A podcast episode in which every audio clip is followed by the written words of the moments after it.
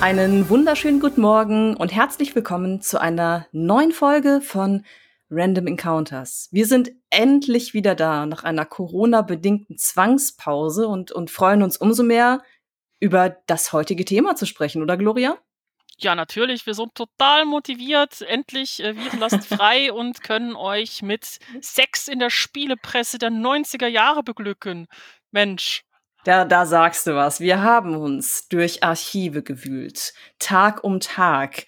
Schwitzend, weinend haben wir uns sämtliche Publikationen der 90er Jahre angeschaut. Nein, so weit ging es natürlich nicht, aber wir haben wirklich viel recherchiert für die Folge. Und wie du schon sagst, weil wir neugierig waren. Ausschlag gegeben für die Themenwahl hat ein Tweet der lieben KollegInnen von Videospielgeschichten. An dieser Stelle liebe Grüße. Die haben nämlich im April diesen Jahres einen Tweet geteilt mit einem Cover der Powerplay von 1993 und auf diesem Cover wurde ein großer Erotik-Report beworben. Und da dachten wir uns natürlich, hm, Moment mal, Erotik-Report? Okay, was könnte das bedeuten? Wie wurde damals eigentlich über Sex geschrieben und wie oft? Das war also die Fragestellung, die uns da direkt packte. Und da wir letztes Jahr, beziehungsweise ich mit der lieben Kollegin Anna Valens schon mal gesprochen haben über den aktuellen Status quo, wie die Spielepresse über Sex und Erotik schreibt, haben wir beschlossen, diesmal einen Blick zurückzuwerfen in die 90er Jahre. Das heißt, 30 Jahre zeitliche Differenz, da dürfte sich ja einiges getan haben. Und die Recherche fand überwiegend statt. An dieser Stelle noch eine Danksagung über die Webseite cultboy.com. Für den Fall, dass ihr nicht wisst, was das ist. Es handelt sich um eine Retro-Gaming-Seite mit einem wirklich riesigen Archiv voller Videospielmagazine. Teilweise sind die archiviert im Sinne der Inhaltsangaben. Teilweise gibt es aber auch wirklich komplette Magazine eingescannt zum Durchlesen. Und dieses Archiv haben wir tapfer und voller Motivation durchgearbeitet. Oh ja, das ist da schon so ein bisschen krasse Arbeit gewesen. Für mich war das so ein richtig harter Flashback in meine Jugendzeit zurück, denn in den 90ern war ich tatsächlich Teenager und äh, fühle mich jetzt noch ein bisschen älter als sonst. Oh Mann. Oh, das ist schon faszinierend, dann teilweise auch ein paar bekannte Namen wieder zu entdecken, die man damals dann so auch in anderen Magazinen noch gelesen hat. Dachte so, oh wow, okay, den kennst du ja noch oder die kennst du ja noch. Und dann liest du die ganzen Tests durch von Spielen, die man damals nicht spielen durfte, denn Erotikspiele waren bei mir zu Hause total verboten, das ging gar nicht. Also das wurde gar nicht erst angeschafft und wenn die Eltern Nein sagen, dann kam man da auch in der Regel nicht ran. Das heißt, du hast damals solche äh, verbotenen Titel über die Magazine selbst verfolgt. Ich wollte dich eh fragen, so was, welche Magazine kennst du eigentlich noch aus deiner Jugend oder auch welche RedakteurInnen? Welch, wessen Wirken hast du damals so au aufmerksam verfolgt? Warst du eher, warst du Team Happy Computer oder Team PC Powerplay? Ich habe keine Ahnung, deswegen nenne ich einfach zwei Titel. Ähm, die Powerplay kannte ich tatsächlich. Ich habe sie mir nur nicht häufig gekauft, weil das Taschengeld sehr knapp war. Glücklicherweise konnte man sie dann aber noch im äh, gut situierten und gut sortierten Fachhandel am Regal stehen durchlesen. Das war dann schon so mein Ersatz dafür. So eine warst du. Ja. Der Schreck eines jeden Kioskbesitzers. Ja, eigentlich gar nicht, denn äh, die Buchhandlungen in der Stadt, in der ich aufgewachsen bin, die waren wirklich nett. Die haben das echt geduldet, wenn du die Zeitungen nicht zerknickt hast. Mhm. Und äh, da saß ich dann nach der Schule auf der Treppe und habe halt Zeit, Zeitschrift gelesen, eben auch ab und an mal die Powerplay. Das war Ach, schon sehr lustig. schön. Das heißt, du hast jetzt potenziell auch Ausgaben wieder entdeckt von damals oder war das eine, wiederum eine andere Ära? Wann bist du eingestiegen mit, mit Gaming-Magazinen? Oh, das war so 95. Also vorher war das Thema einfach nicht relevant, weil wir auch keine entsprechenden, äh, kein entsprechendes Gerät zu Hause hatten. Aber 95 ging es dann so ungefähr los. Und da ist mir tatsächlich auch noch Heinrich Lehnhardt ein äh, Begriff und äh, Petra Mauöder. Ja, mhm, mhm, wir sind alle Fossile. ähm, andere mehr als ich. Da bin ich auch sehr beruhigt gerade. Nein, aber es ist schon, es ist faszinierend, dann bei so einem äh, Deep Dive in die Historie tatsächlich auch noch ein paar bekannte Namen zu finden. Und auch Namen, die man aus dieser Zeit noch kennt. Das stimmt. Und diesen Effekt hatte ich auch kenne natürlich diverse Namen, die, die heutigen sogenannten Spieleveteranen, die sind ja teilweise bis jetzt aktiv, auch mit dem gleichnamigen Podcast zum Beispiel. Gewisse Namen kennt man einfach. Mir sind die aber damals alle nicht begegnet, denn das muss ich direkt einräumen. Mit Spielemagazinen bin ich erst ziemlich spät in Kontakt gekommen. Ich bin ja Jahrgang 87. Das heißt, Mitte der 90er Jahre war das einfach noch nicht so angesagt. Ich habe zwar so mit fünf Jahren, glaube ich, zum ersten Mal was gezockt, hatte aber noch kein eigenes Gerät. Die erste Konsole habe ich bekommen, ich glaube, mit, mit sieben oder acht Jahren, bin mir nicht ganz sicher. Und Magazine gelesen habe ich wohl erst so ab zehn oder elf Jahren, schätze ich mal. Und bin dann halt direkt eingestiegen mit Magazinen wie der Total, der Maniac, äh, Bra Bravo Screen Fun habe ich auch PC gelesen. PC Player gab's auch noch. Die ähm, habe ich nicht gelesen. Ich glaube, es waren echt diese drei Magazine, aber auch nur so sporadisch, weil das Taschengeld natürlich nicht unbedingt reichte. Ja, klar, das war ja auch echt, die waren nicht billig damals. Also mhm. wenn, wenn du dir überlegst, irgendwie so ein Heftchen 10 oder 20 D-Mark, da ging dann schon ein bisschen was raus. ja, es geht halt nicht für, für ein neun- oder zehnjähriges Kind, es sei denn, das kommt aus sehr gut situierten Verhältnissen, was bei mir nicht der Fall war. Ja, oder man hat Zockereltern, die das auch kaufen. Also mein, mein mhm. Papa hat sich immer mal wieder so ein Heftchen geholt, wenn dann halt auch eben auch Spiele beigelegt waren auf der CD oder per Diskette ja, es gab, ich habe die Zeit noch erlebt, wo Disketten beigelegt waren. Sehr, sehr schön. Oh Mann, die, ja. Die gute äh, alte Zeit. Ja, damals, ne? ja, das ist, das ist halt total an mir vorbeigegangen. Als wir den ersten richtigen PC im Haushalt hatten, war da schon Windows 95 drauf. Der war aber auch schon ein paar Jahre älter und vor allem das Arbeitsgerät meiner Mutter. Also es kam bei mir erst deutlich später. Dementsprechend, um es kurz zu fassen, hatte ich nie Berührungspunkte zu diesen Magazinen, die wir gerade genannt haben. Also zum Beispiel auch Powerplay ist mir damals einfach nicht begegnet, weil ich noch zu jung war. Und dementsprechend war die Recherche jetzt aber besonders interessant, weil ich die Gelegenheit hatte, durch diese ganzen alten Klassiker der Spielepresse mal durchzustöbern. Ich habe ja nicht nur zielgerichtet nach Sex gesucht, das mache ich sonst immer, auch im Alltag, also habe so Tunnelblick, mhm. aber habe mir einmal gegönnt, mal quer zu recherchieren. Und das war total spannend, diese diese Zeit retrospektiv noch mal ein bisschen mitzuerleben, zu schauen, wer saß da in Redaktionen, wie wurde über Spiele berichtet. Super cool. Insofern war das auch wirklich gar kein bisschen langweilig, sich durch alle Magazine zu klicken. Ja, das glaube ich gerne. Ich meine, ich habe das ja glücklicherweise durch deine Vorarbeit, du hast ja diese ganzen schönen Erotikartikel auch rausgesucht. da hatte ich es ein bisschen leichter. Ich gebe es zu, ich bin ein Trittbrettfahrer. Hm. also danke an dieser Stelle nochmal, dass du dir das angetan hast. Gerne, gerne. Aber ich, ich fand auch diesen Rückblick einfach unglaublich spannend, auch zu sehen, äh, welche Begrifflichkeiten wurden verwendet, welche sprachlichen Schwerpunkte sieht man in den verschiedenen Artikeln, auf welche Art und Weise werden erotische Spiele reflektiert. Also mit dieser sachlichen Brille aus 30 Jahren Distanz betrachtet ist das wirklich, als würde man durch ein Museum gehen und ab und zu siehst du dann irgendein Artefakt aufglänzen und denkst dir so, wow, okay. Ja, es ist, es ist so eine Zeitkapsel quasi, so ein Magazin. Bisschen, ja. Ne? Das bildet halt eine bestimmte Zeitspanne ab, zeigt, womit hat man sich beschäftigt, wie hat man sich damit beschäftigt, äh, wie hat sich das Vokabular im Laufe der Jahrzehnte geändert im Das Frauenbild? Das Frauenbild, da kommen wir auch noch drauf zu sprechen. Und das bringt uns jetzt eigentlich schon zum nächsten Punkt, wie wir das Thema angehen. Wir werden äh, durchaus ein bisschen kritisch reflektieren. Es gab so ein paar Punkte, über die wollten wir ausführlicher sprechen, die uns äh, kritisch aufgefallen sind. Wir werden aber wahrscheinlich auch hier und da ein bisschen lachen, weil einige Texte, die wir gelesen haben, unfreiwillig komisch sind. Und da möchte ich aber einen wichtigen Disclaimer anführen. Wir machen uns ausdrücklich nicht lustig über die Leute, die das geschrieben haben. Ganz, ganz wichtig. Wir erkennen an, dass gewisse Aussagen ähm, und Phrasen zum Beispiel, die benutzt wurden, einfach Zeichen ihrer Zeit waren. Wir sprechen hier über eine Zeit, da war der Spielejournalismus wirklich noch in den Kinderschuhen. Das ist 30 Jahre her, war also nochmal eine ganz andere Zeit gesellschaftlich gesehen. Insofern, selbst wenn wir Namen nennen, wir machen uns nicht über die Person lustig, sondern über den zeitlichen Rahmen, den äh, diese, in dem diese Personen agiert haben. Sagen wir es mal so.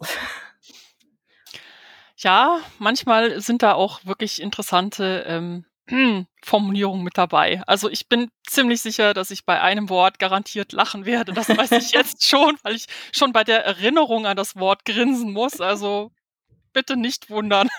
So als, als kleiner Teaser, bevor wir so richtig durchstarten, wie, wie könnte man das heutige Thema noch zusammenfassen? Wir sprechen natürlich über den Umgang der Spielepresse mit, ich zitiere, Masturbationsprogrammchen von minderer Qualität und ich zitiere abermals frauenfeindlicher Belustigung. Und woher diese Zitate stammen, das werden wir später noch aufdecken. Sie stammen, so viel sei schon gesagt, aus einem wütenden Leserbrief von einer Person, die man durchaus kennt.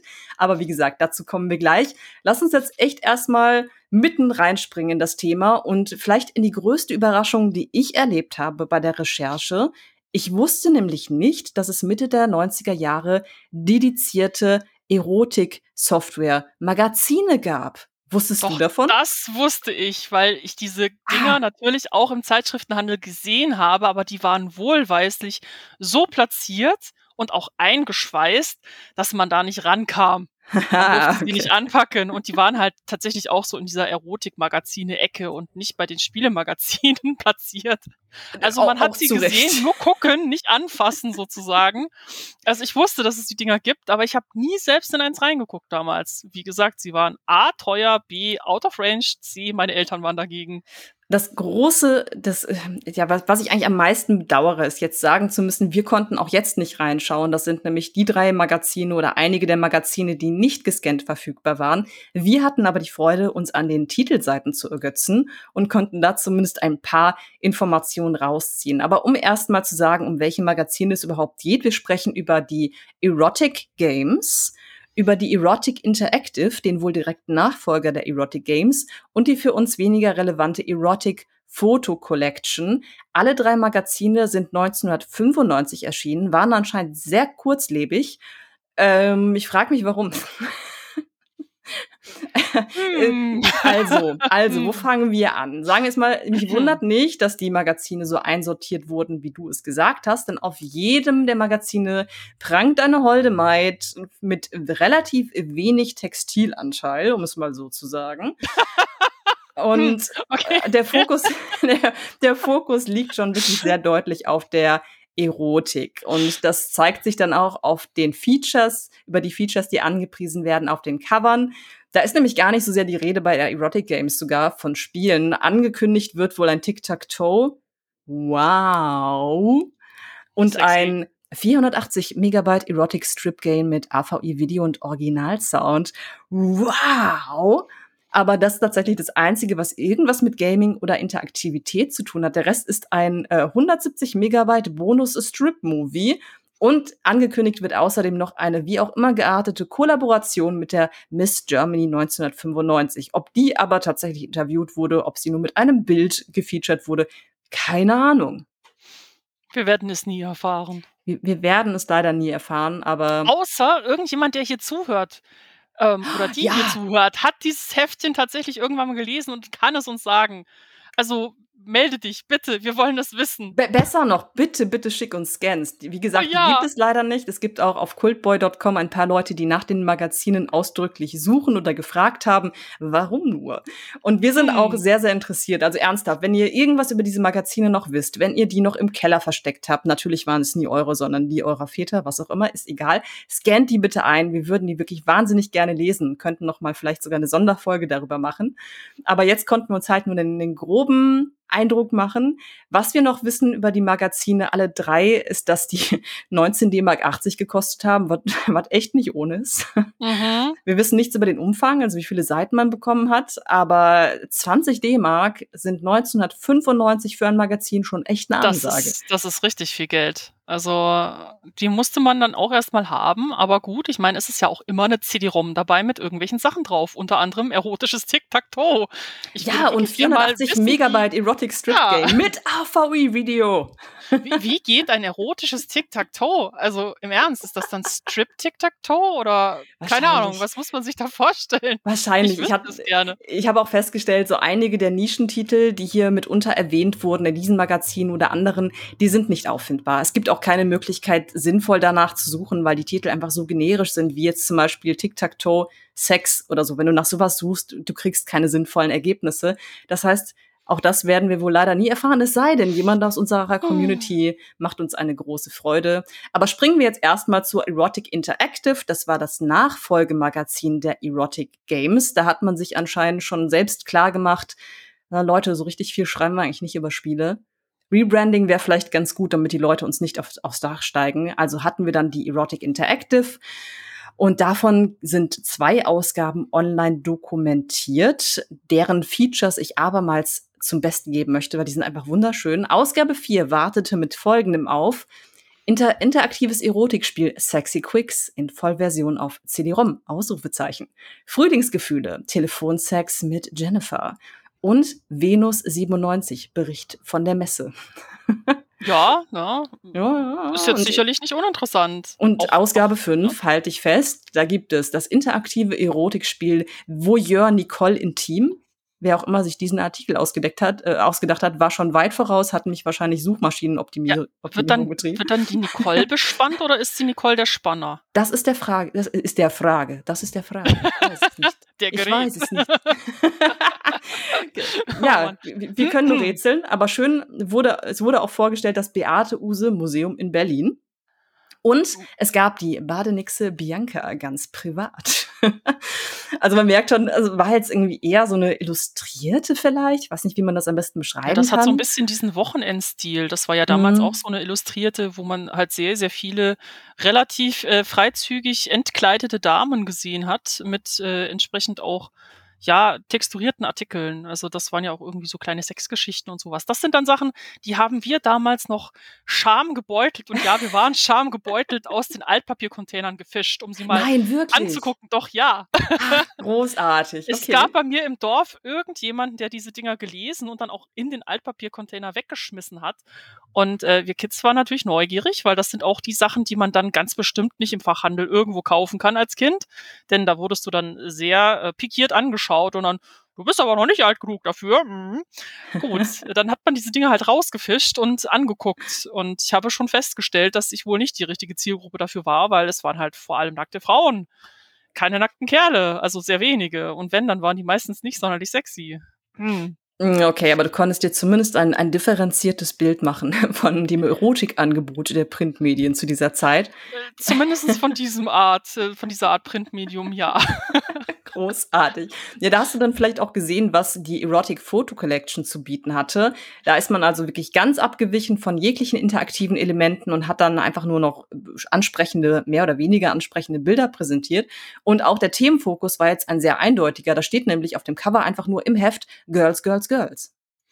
Naja, immerhin kann hm. man ihnen nicht äh, fehlgeleiteten Wettbewerb vorwerfen, weil wenn im Heft dann lauter Mädels zu sehen sind, ist diese, Zusch diese Überschrift total zutreffend. Da steht drauf, was drin ist, aber man wird noch ja, ein bisschen ne? konkreter und auf eine seltsame Art konkret. Es steht nämlich nachfolgend dort heiße Fotosessions mit feurigen Frauen. Vanessa, Veronika, Morena, Nina, Mona, Katrin und Pia. Als sollte uns das irgendwas sagen.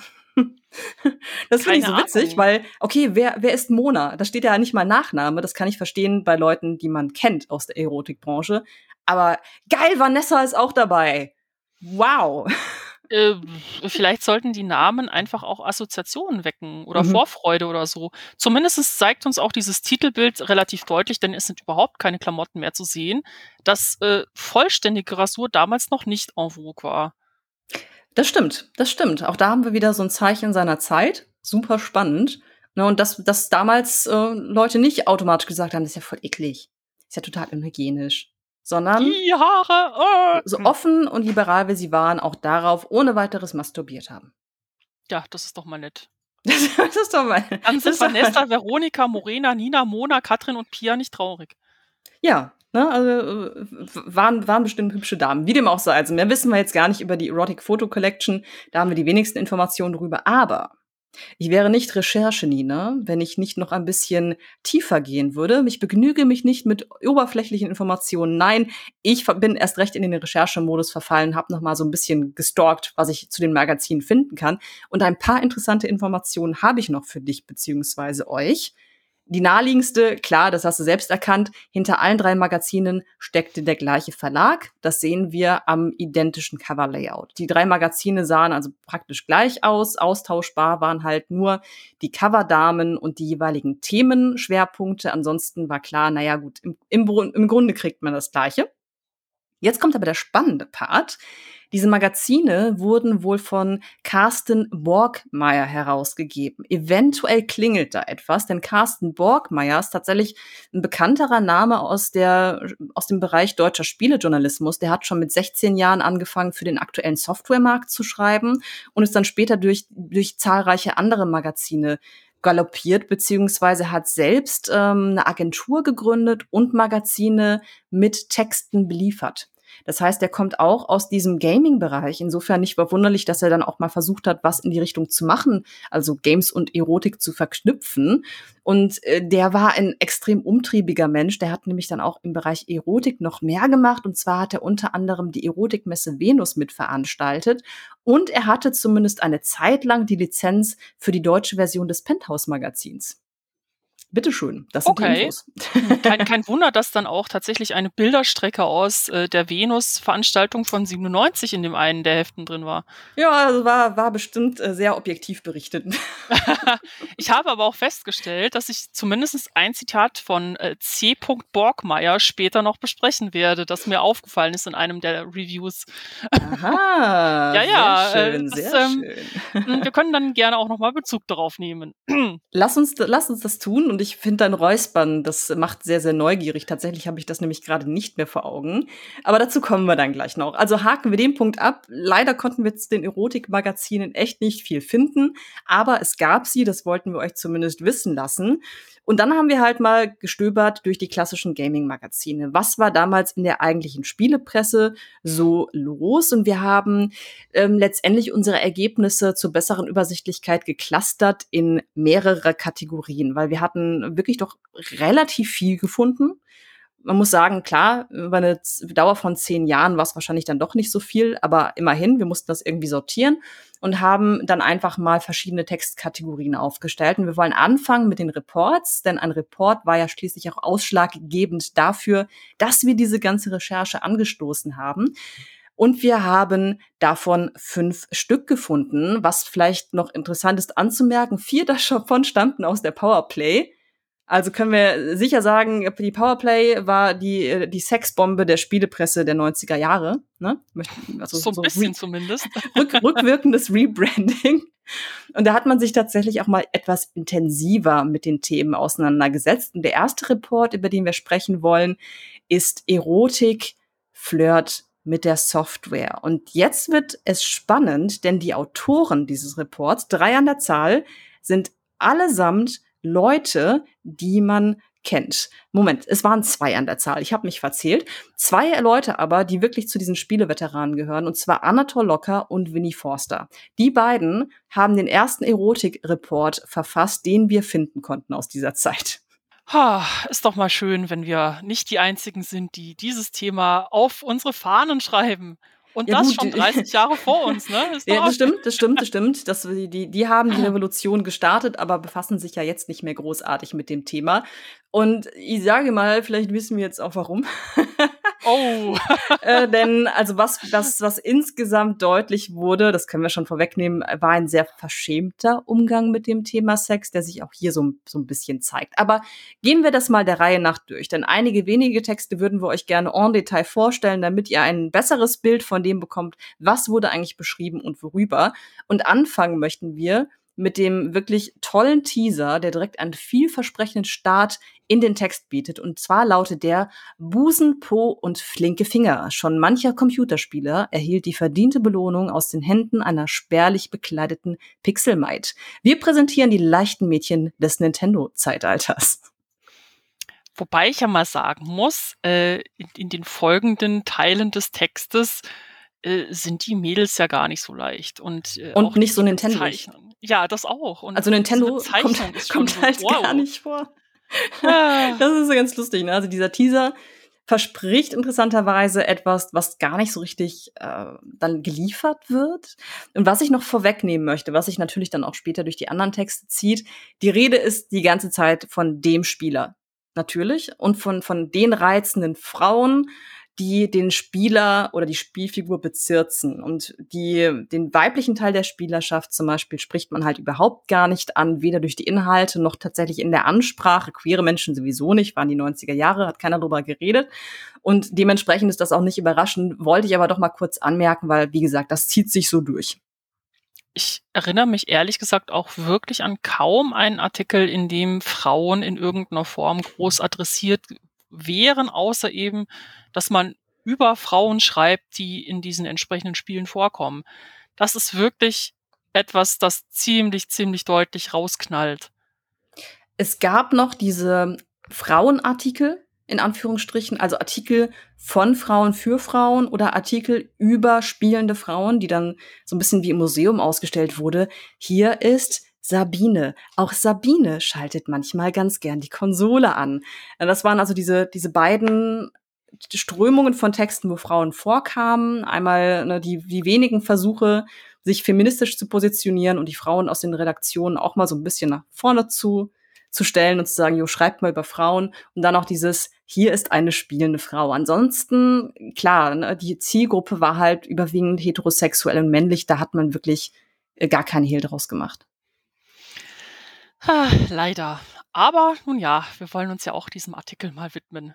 Denn der Genau. fängt mit der Bestandsaufnahme an. Ja, also, erzähl doch mal, was ist diese Bestandsaufnahme? Ja, also den europäischen Medienmachern wird darin eine stetig sinkende Hemmschwelle attestiert, während das noch vor kurzem offensichtlich total undenkbar gewesen wäre. Aber jetzt streiten allabendlich gleich mehrere Sexfilmchen um die Aufmerksamkeit der Zuschauer und selbst der Junior könnte sich Sex per Kabelanschluss auf den Bildschirm holen. Da muss ich einen kurzen Ausflug tatsächlich auch noch mal in meine Jugendzeit machen. Das war damals tatsächlich virulent.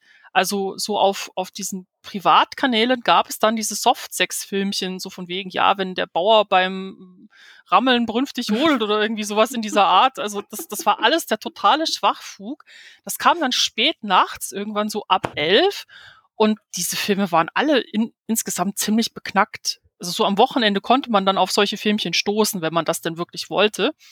Und, Natürlich äh, wollte man das als, als auch junger Emanuel-Filme oder was es da noch so alles gab. Also Emanuel habe ich tatsächlich auch gesehen. Daran kann ich mich noch erinnern. Die anderen nicht mehr wirklich, aber zumindest in den Programmzeitschriften konnte man sie finden.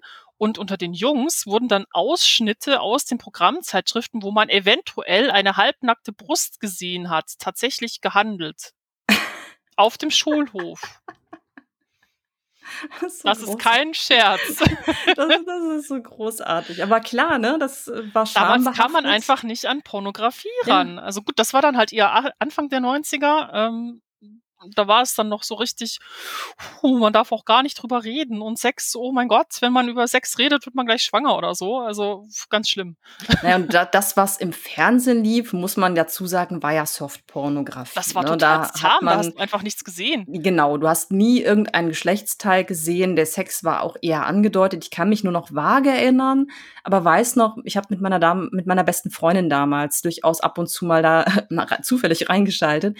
Und da gab es irgendein einen super schlechten Softporno über so einen Agenten, wirklich mit Trenchcoat auch, so dieser die, total stereotype Ge Geheimagent, oh der die Frauen klar macht. Und deswegen hießen Softpornos für uns dann nachfolgend auch nur noch Agentenfilme. Wir haben die immer Agentenfilme genannt.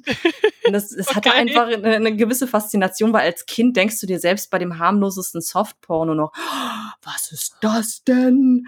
Gerade wenn vielleicht die Familie einen eher zurückhaltenden Umgang mit Nacktheit pflegt, du nicht gerade jedes Wochenende auf dem FKK-Strand bist. Du bist ja nackte Körper überhaupt nicht gewohnt. Also jede Brustwarze ist direkt eine Revolution und du weißt Vor gar nicht, wie die, wie die ist. Ne?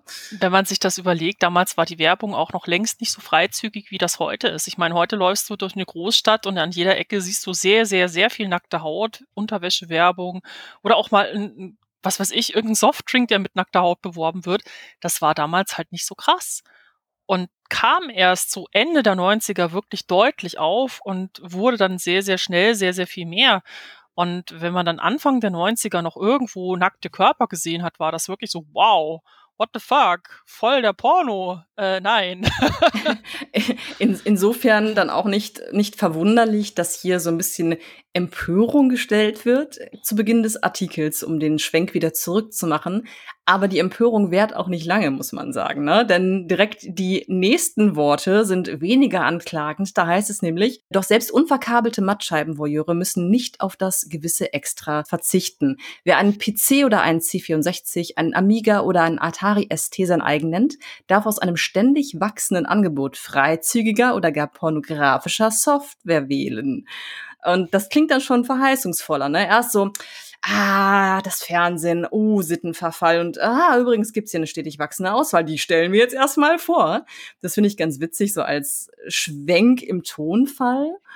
Wobei ich dann sehr witzig finde, dass letztendlich die Spiele, die dann vorgestellt werden, überhaupt nicht halten, was einem ja, da versprochen wird. Ja, also nichts von wegen krasser Porno oder so. Das, nee. das ist so witzig. Ne? Ich wollte es gerade sagen. Die, danach sagen sie dann direkt, ja, wir wollen das aber jugendfrei halten. Und denkst dir aber immer noch, ja gut, gibt halt zumindest Softporno. Die ersten Screenshots, die wir sehen auf der Doppelseite, sind ein Bild von Elaine aus Monkey Island natürlich komplett angezogen. Also einfach ein Screenshot aus Monkey Island. Das, das ja, Pixelporträt von Elaine. Auch, da gab es auch keine Erotik oder Nein, Sex oder so. Null. Da war äh, irgendwie so dieses Geplänkel zwischen Guybrush Threepwood und Elaine, die sich dann gegenseitig eigentlich nicht ganz gut finden und äh, dann doch wieder rumplänkeln und dann doch nicht zusammenkommen oder dann vielleicht schon.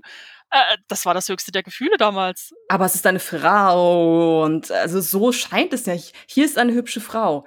Wahnsinn, diese oh Erotik. Und das nächste ist ja noch absurder. Direkt darunter sieht man dann drei Screenshots aus Final Fight, was ja auch mit, mit Sex und Erotik gar nichts zu tun hat. Und das sind drei Standbilder aus einer Kampfsequenz zwischen einem der Protagonisten und Poison. Poison ähm, ist die pinkhaarige Person mit relativ knapper Kleidung, daher wahrscheinlich dann die Assoziation mit der Erotik. Und da ist dann, das wird dann untertitelt mit Stellungskrieg. Also die haben Screenshots so angefertigt, in dem Moment Screenshots gemacht, wo die beiden Figuren möglichst nah aneinander sind und es also mit dem unglaublich viel Fantasie vielleicht so aussehen könnte, als würden sie irgendwas? Nein, aber in Wirklichkeit hat das naja, mit Sex auch gar nichts zu tun. Also mit dem einen Bild hat Poison die, den Kopf irgendwie zwischen seinen Schenkeln. Also ja, zumindest so von der Seite. Man könnte sich das vielleicht überlegen, aber äh, nee, nicht wirklich. Ja, also total merkwürdig, was die sich da für Spiele ausgesucht haben. Das Einzige, was ein, ansatzweise Sinn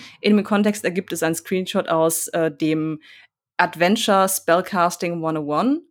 Das war so leicht erotisch angehaucht. Eher ein Comedy-Spiel, aber mit leichten erotischen Elementen. Da spielt man so einen jungen, jungen Zauberer-Lehrling, der ähm, nicht besonders erfolgreich ist, aber hier und da dann vielleicht doch mal ein paar Frauen klar macht. So ein bisschen der Larry Leffer-Typ, aber im Kontext einer, eines magischen äh, einer magischen Geschichte so quasi. Also das ergibt ein bisschen Sinn, die anderen aber so überhaupt gar nicht. Und dann kommt man aber doch wieder auf Sexspiele zu sprechen. Es gibt nämlich eine kleine historische Abhandlung. Das ist eigentlich ganz cool gemacht. Also ich finde diesen Report äh, deutlich besser in der Qualität und Struktur als den, den wir gleich noch besprechen werden. Vor allem, weil sie halt sich die Mühe machen, mal zu sagen, okay, was gab es bisher eigentlich? Es gab Strip-Poker-Spiele, dann haben wir die Entwicklung gemacht nach und nach zu etwas komplexeren Adventures, die entsprechende Darstellungen enthalten. Und sie geben auch konkrete Spieletipps. Das heißt, ein bisschen Substanz ist da durchaus dran. Ja, man muss allerdings auch ein bisschen beachten, dass auch da schon dieses Schamthema sich von hinten durch die Brust ins Auge in, die Thema, in, in den Report mit reinschleicht. Denn Zitate, wie jetzt hier bei manchen Modellen, bräuchte man drei Hände, um den Bildschirm abzudecken, wenn Mami ins Zimmer kommt. Uff. Ja, ich geschrieben ja, mal, so, puh. Wohlgemerkt von, von erwachsenen Männern, ne? Also ja, die, die waren eben. ja beide also, damals schon volljährig, soweit ich weiß. Das, Aber das scheint sie nachhaltig beeindruckt zu haben, so etwas vielleicht mal erlebt zu haben oder davor Angst haben zu müssen. Gut, darüber möchte ich nicht spekulieren, aber das wird, wird Thema gewesen sein bei der Leserschaft, ne? Ganz klar, da waren ja auch jüngere Leute dabei, dementsprechend hat man dann eine entsprechende Warnung angebracht. Aber ja, es ist schon ein bisschen bizarr, wie oft dieses Mami-Thema so durchkommt und die Angst davor, erwischt zu werden, gerade bei den Spielen äh, wie Spellcasting. Da passiert eigentlich nichts. Da bekommst du kaum etwas zu Gesicht. Bei Strip Poker schon eher etwas. Allerdings war die Grafik damals ja auch noch relativ krude. ja, gut, in einer konservativen Familie wäre es wahrscheinlich trotzdem zu Eklat gekommen. Vermutlich. Na, aber also irgendwie, irgendwie schräg. Als nächstes wird dann eine Frage aufgeworfen, die ich sehr gut finde und die auch erstaunlich früh kommt. Und zwar sprechen die beiden Autoren an, warum namhafte Hersteller kein Problem mit, Zitat, Gewalt und Action, Abenteuer und Verbrechen haben, aber vor sexuellen Inhalten zurückschrecken würden. Auch da haben wir also schon die Situation, Leute machen sich Gedanken, ja, Moment mal, warum sind Gewaltdarstellungen aller Art, damals natürlich noch weniger krass als heute, akzeptabel, aber an Sex wagen sich die EntwicklerInnen und HerstellerInnen, Vertriebe, was auch immer, nicht heran. Wie kommt das? Und dann stellen sie auch Thesen auf, ne? Also äh, vielleicht kannst du da einfach mal kurz was zu sagen. Was, was glauben Sie denn, warum das so ist? Da finde ich das Zitat, das mit rausgesucht ist, natürlich am zutreffendsten im Grunde. Vielleicht verliert das Thema in einzelne Pixel zerlegt viel von seinem Reiz und lässt so die Hersteller das finanzielle Risiko scheuen und lassen sich Erotik und Computer überhaupt ansprechend kombinieren. Denn das Problem der damaligen Zeit war ja natürlich auch, dass die Grafik gerade dabei war, die ersten Schritte nach vorn zu machen, aber irgendwie so eine verpixelte Schöne, die dann äh, den entsprechenden Gedanken anregen soll, bietet natürlich vor allem für kreative Menschen Projektionsfläche, aber für andere, die es eher etwas deutlicher gezeigt werden, äh, ge gezeigt haben möchten, nicht so sehr viel Reiz. Und das Problem haben wir auch heute noch, sobald irgendwo Sex draufsteht oder Erotik draufsteht, sagen viele namhafte Hersteller eben, oh mein Gott, das kriegen wir ja vielleicht nicht verkauft oder USK-Zensierung oder äh, wir kommen in die Schmuddelecke. Darüber haben wir uns ja schon ausführlich auch über Indie-Spiele unterhalten. Dass es für Entwickler und Entwicklerinnen unglaublich schwierig ist, eine gescheite Finanzierung zu bekommen.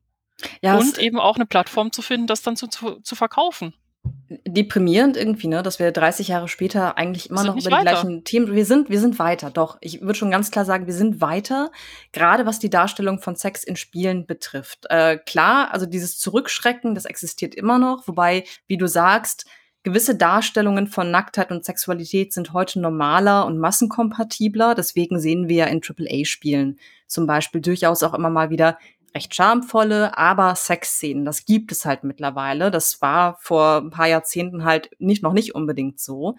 Und was wir auf jeden Fall geschafft haben, ist so ein paar Schritte weiterzumachen bei der Umsetzbarkeit von Sex. Wir stehen immer noch vor dem Problem, dass Sex und Technik kollidieren dass es nicht sexy ist, ein Eingabegerät in der Hand zu haben, Eingaben zu machen und die werden auf einen Bildschirm übertragen. Wir haben immer noch diese Distanz. Das war damals aber auch noch extremer, ne? weil die Technik war, war klappriger, die Grafik war schlechter. Also wir haben uns schon weiterentwickelt, aber nicht so sehr, wie man meinen möchte, nach drei Jahrzehnten. Das ist schon ziemlich verrückt. Und wenn man sich dann eben auch überlegt, äh, wie viele Publisher mit äh, Erotik oder eben etwas expliziteren Darstellungen ihre Probleme haben, finde ich den Entwicklungsschritt jetzt gar nicht so groß. Mm, genau. Und ne, wir, wir, zum Beispiel bei Cyberpunk äh, 2077, das wurde als das total äh, erotikgepackte Spiel auch mit angepriesen. Ja. Und was ist dann passiert? Die Erotik hält sich total in Grenzen. Selbst bei den erotischen Szenen dieser Paarbeziehungs-Stories, äh, ja, es wird dann halt im entsprechenden Moment passend ausgeblendet. Man sieht halt ein paar Flashs, aber wirklich erotisch wird's nicht. Und das Einzige, wo es eventuell mal ein bisschen mehr zu sehen gibt, ist die Werbung. Und das ist ein Spiel, aus unserer Zeit und eben nicht von 30 Jahren vorher. Das stimmt. Ne? Man arbeitet immer noch sehr viel mit Andeutungen, mit einem, ja, hier, hier, wir haben Sex eingebunden, aber wir trauen uns nicht, ihn wirklich zu zeigen. Ja, also es ist noch viel zu tun, aber mein Punkt ist halt, dass wir durchaus ein paar Schritte gemacht haben. Ne? So kleine Schritte, keine Frage, aber immerhin ein paar Schritte. Und wo wir wirklich deutliche Fortschritte gemacht haben, ist auf jeden Fall die Darstellung von, von Frauen in digitalen Spielen. Das kommt nämlich im Thema, im Artikel auch auf. Und zwar wird der Text fortgesetzt mit einer Topologie der holden Weiblichkeit. Auch eine schöne Formulierung. Oh, da, ja. da beschreiben die Autoren fünf Kategorien von Frauen, die man in Spielen antrifft. Nämlich erstens die verschleppte, wird tatsächlich so genannt, die Jungfrau in Nöten also, die regelmäßig entführt wird und gerettet werden muss. Dann gibt es laut Autoren noch die stumme Heldin, eine taffe Kriegerin mit heroischer Absicht. Dann die hübsche Zauberin mit, ich zitiere, dem hohen IQ aus dem Rollenspiel von nebenan. Das ist auch so, so geil formuliert. Oh, Dann ja. haben wir noch die, die Reicherin und Beifahrerin. Und auch hier ein Zitat, sie überreicht Trophäen oder lässt den Spieler auf dem Beifahrersitz seines Porsches Cabrios, Porsche Cabrios spüren, dass Mann einfach Mann ist. Ich möchte so ein Spiel gerne mal spielen und dann gerne auch mal wissen, wie das ist, wie man sich so als Mann fühlt. Ganz ehrlich. Ich, ich möchte, möchte das gleiche Spiel spielen, aber als Beifahrerin mega nerven und den Mann emaskulieren. ähm, aber okay. okay ja, oder man, man, setzt sich nebendran so, sind wir schon da? Wann sind wir da? Wann kommen wir endlich an? Entweder hey, pass das, auf, da kommt ein Auto. Entweder das oder so, ja komm, mach mal ein bisschen schneller. Ach du, da, da ist ein Auto, rüber, rüberziehen. Also, also wie Männer das gerne machen. Wenn ja. Frauen einfach die ganze Zeit reinreden, so nach dem Motto, immer, ich, wollen wir nicht tauschen? Also kannst du einigermaßen, aber ich würde das jetzt besser machen.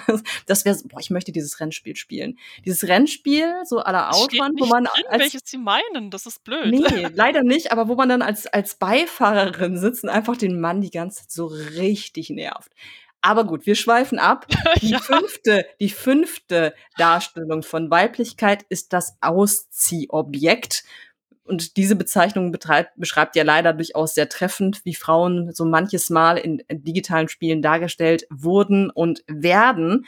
Aber wenn man das so liest, kann man halt sagen, im Spiele Mainstream zumindest hat sich durchaus was getan und wir können diese sehr simplen Kategorien erweitern. Es gibt heutzutage einfach andere Frauenbilder, die gibt es auch in Sexspielen, nicht wahnsinnig oft, aber wir haben heutzutage eben auch, und das darf man nicht unterschätzen, erotische Spiele, ausdrücklich für Frauen, beziehungsweise für queere Menschen. Die gab es damals nicht.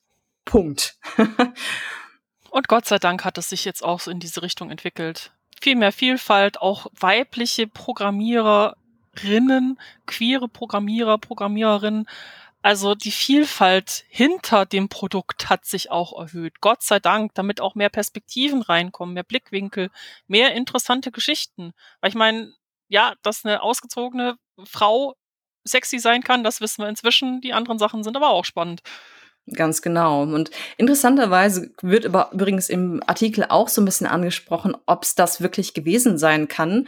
Denn die Autoren kommen zu dem Fazit, Emanzipation ist ein Fremdwort. Und sie fragen dann, ob nicht Erotik besser sein könnte, wenn sie von weiblichen Entwicklern entworfen wird. Also die, die machen diese Perspektive auf und fragen, ja, was ist denn eigentlich, wenn wir nicht nur notgeile Programmierer haben, männliche Programmierer, die solche Spiele entwickeln, wie wäre die weibliche Perspektive?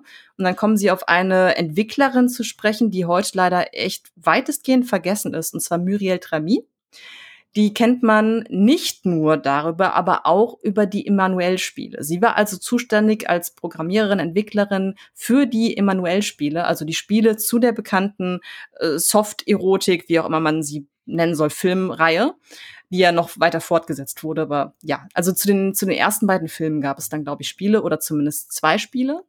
Und äh, ich finde es cool, dass sie das aufwerfen, aber nicht ganz so cool, wie sie dann mit Trami ins Gericht gehen. Da hattest du ja auch, also wir haben kurz vorher darüber gesprochen oder uns ausgetauscht, da hattest du ja auch einiges sozusagen. Ne? Ja, gerade im Rückblick eben auf, auf diese Passage, denn ähm, Muriel Tramis Arbeit mit dem Emanuel-Spielen wird von den Autoren im Artikel recht schlecht bewertet. Und äh, obwohl sie tatsächlich den Kulturpreis der Stadt Paris für ihr Erstlingswerk Melvillot erhalten hat. Für das erste Spiel wohlgemerkt, ne? Da, da geht man so einfach drüber hinweg, aber was zum Teufel, wow. Ja, eben. Wird dann wegen der schlechten Besprechungen von Emmanuel und dem Nachfolgerspiel Geisha das Ganze ziemlich belächelnd äh, bezeichnet, von wegen, ja, wir empfehlen üben. Und gleichzeitig werden dann im Nachgang sowohl Al Lowe, der Erfinder von Leisure Suit Larry, der sehr bekannten Spiele-Adventure-Reihe, als auch Stephen Meretzky, der ähm, zum Beispiel Leather Goddesses of Phobos und Spellcasting 101 Sorcerers Get All the Girls gemacht hat, die werden dann als positives Beispiel hingestellt. Gleichzeitig muss man aber auch sagen, deren Spiele wurden genau so kontrovers von der Kritik gesehen. Das ist eben nicht alles nur Gold, was glänzt. Und wenn man dann noch überlegt, dass in diesem Artikel eine Seite später zwei Extrakästen drin stehen. Ein grüner mit der großen Überschrift Ja, ja, ja für empfehlenswerte Spiele, in denen wir Larry Teil 1, Leather Goddesses, Sorcerers Get All the Girls und ein Adventures namens Plundered Hearts finden, in grün hinterlegt, von wegen, hey, kauf das, das ist geil. Gibt es auch noch einen Nein, Nein, Nein Kasten in rot, wo nur von Emanuel und Geisha abgeraten wird. Das ist so, hm, also ja, bisschen ja, tendenziell. krasse Voreingenommenheit. Was den Autoren da nicht aufgefallen ist, sie nennen wirklich genau eine Frau aus der Spieleentwicklung, die an zwei Spielen gearbeitet hat, die halt nicht gut waren. Okay, ne? Aber vorher alle anderen Spiele, die besprochen werden, im Übrigen auch die schlechten, stammen von Männern. Das wird aber gar nicht weiter thematisiert. Die eine Frau wird so hervorgehoben und gebasht dafür, dass sie es gewagt hat, mal zwei schlechte Spiele zu entwickeln.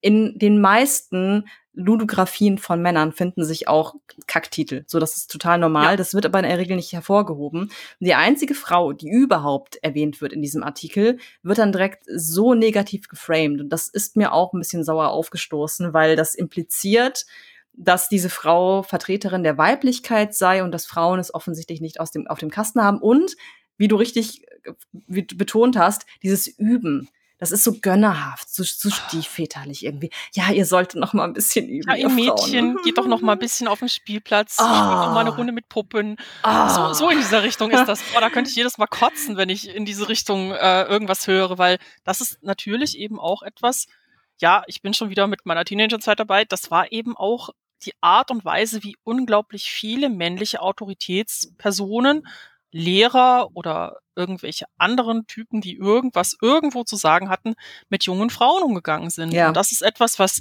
sehr viele Frauen in ihrer Entwicklung einfach total verstört hat.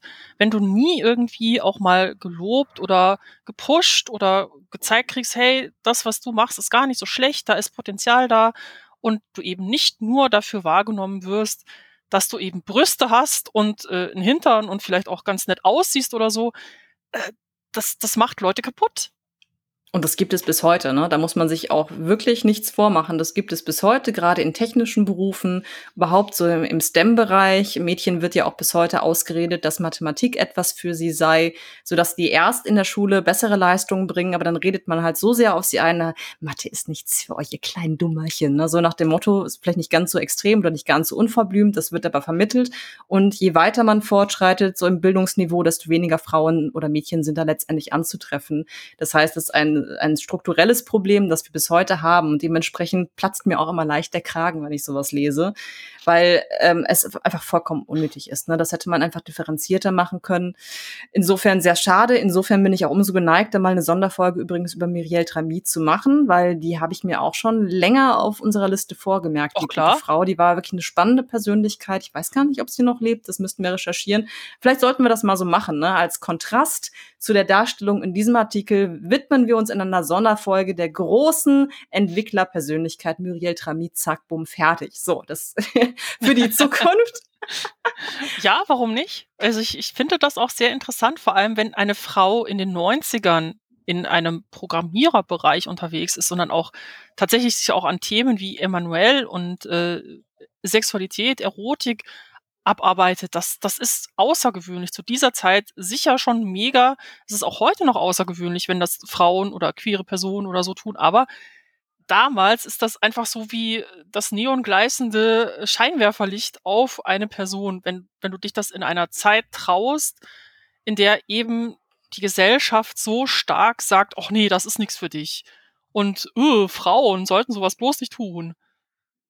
Ja, und deswegen kriegt sie retrospektiv die verdiente, differenzierte Besprechung und Aufmerksamkeit demnächst bei Random Encounters.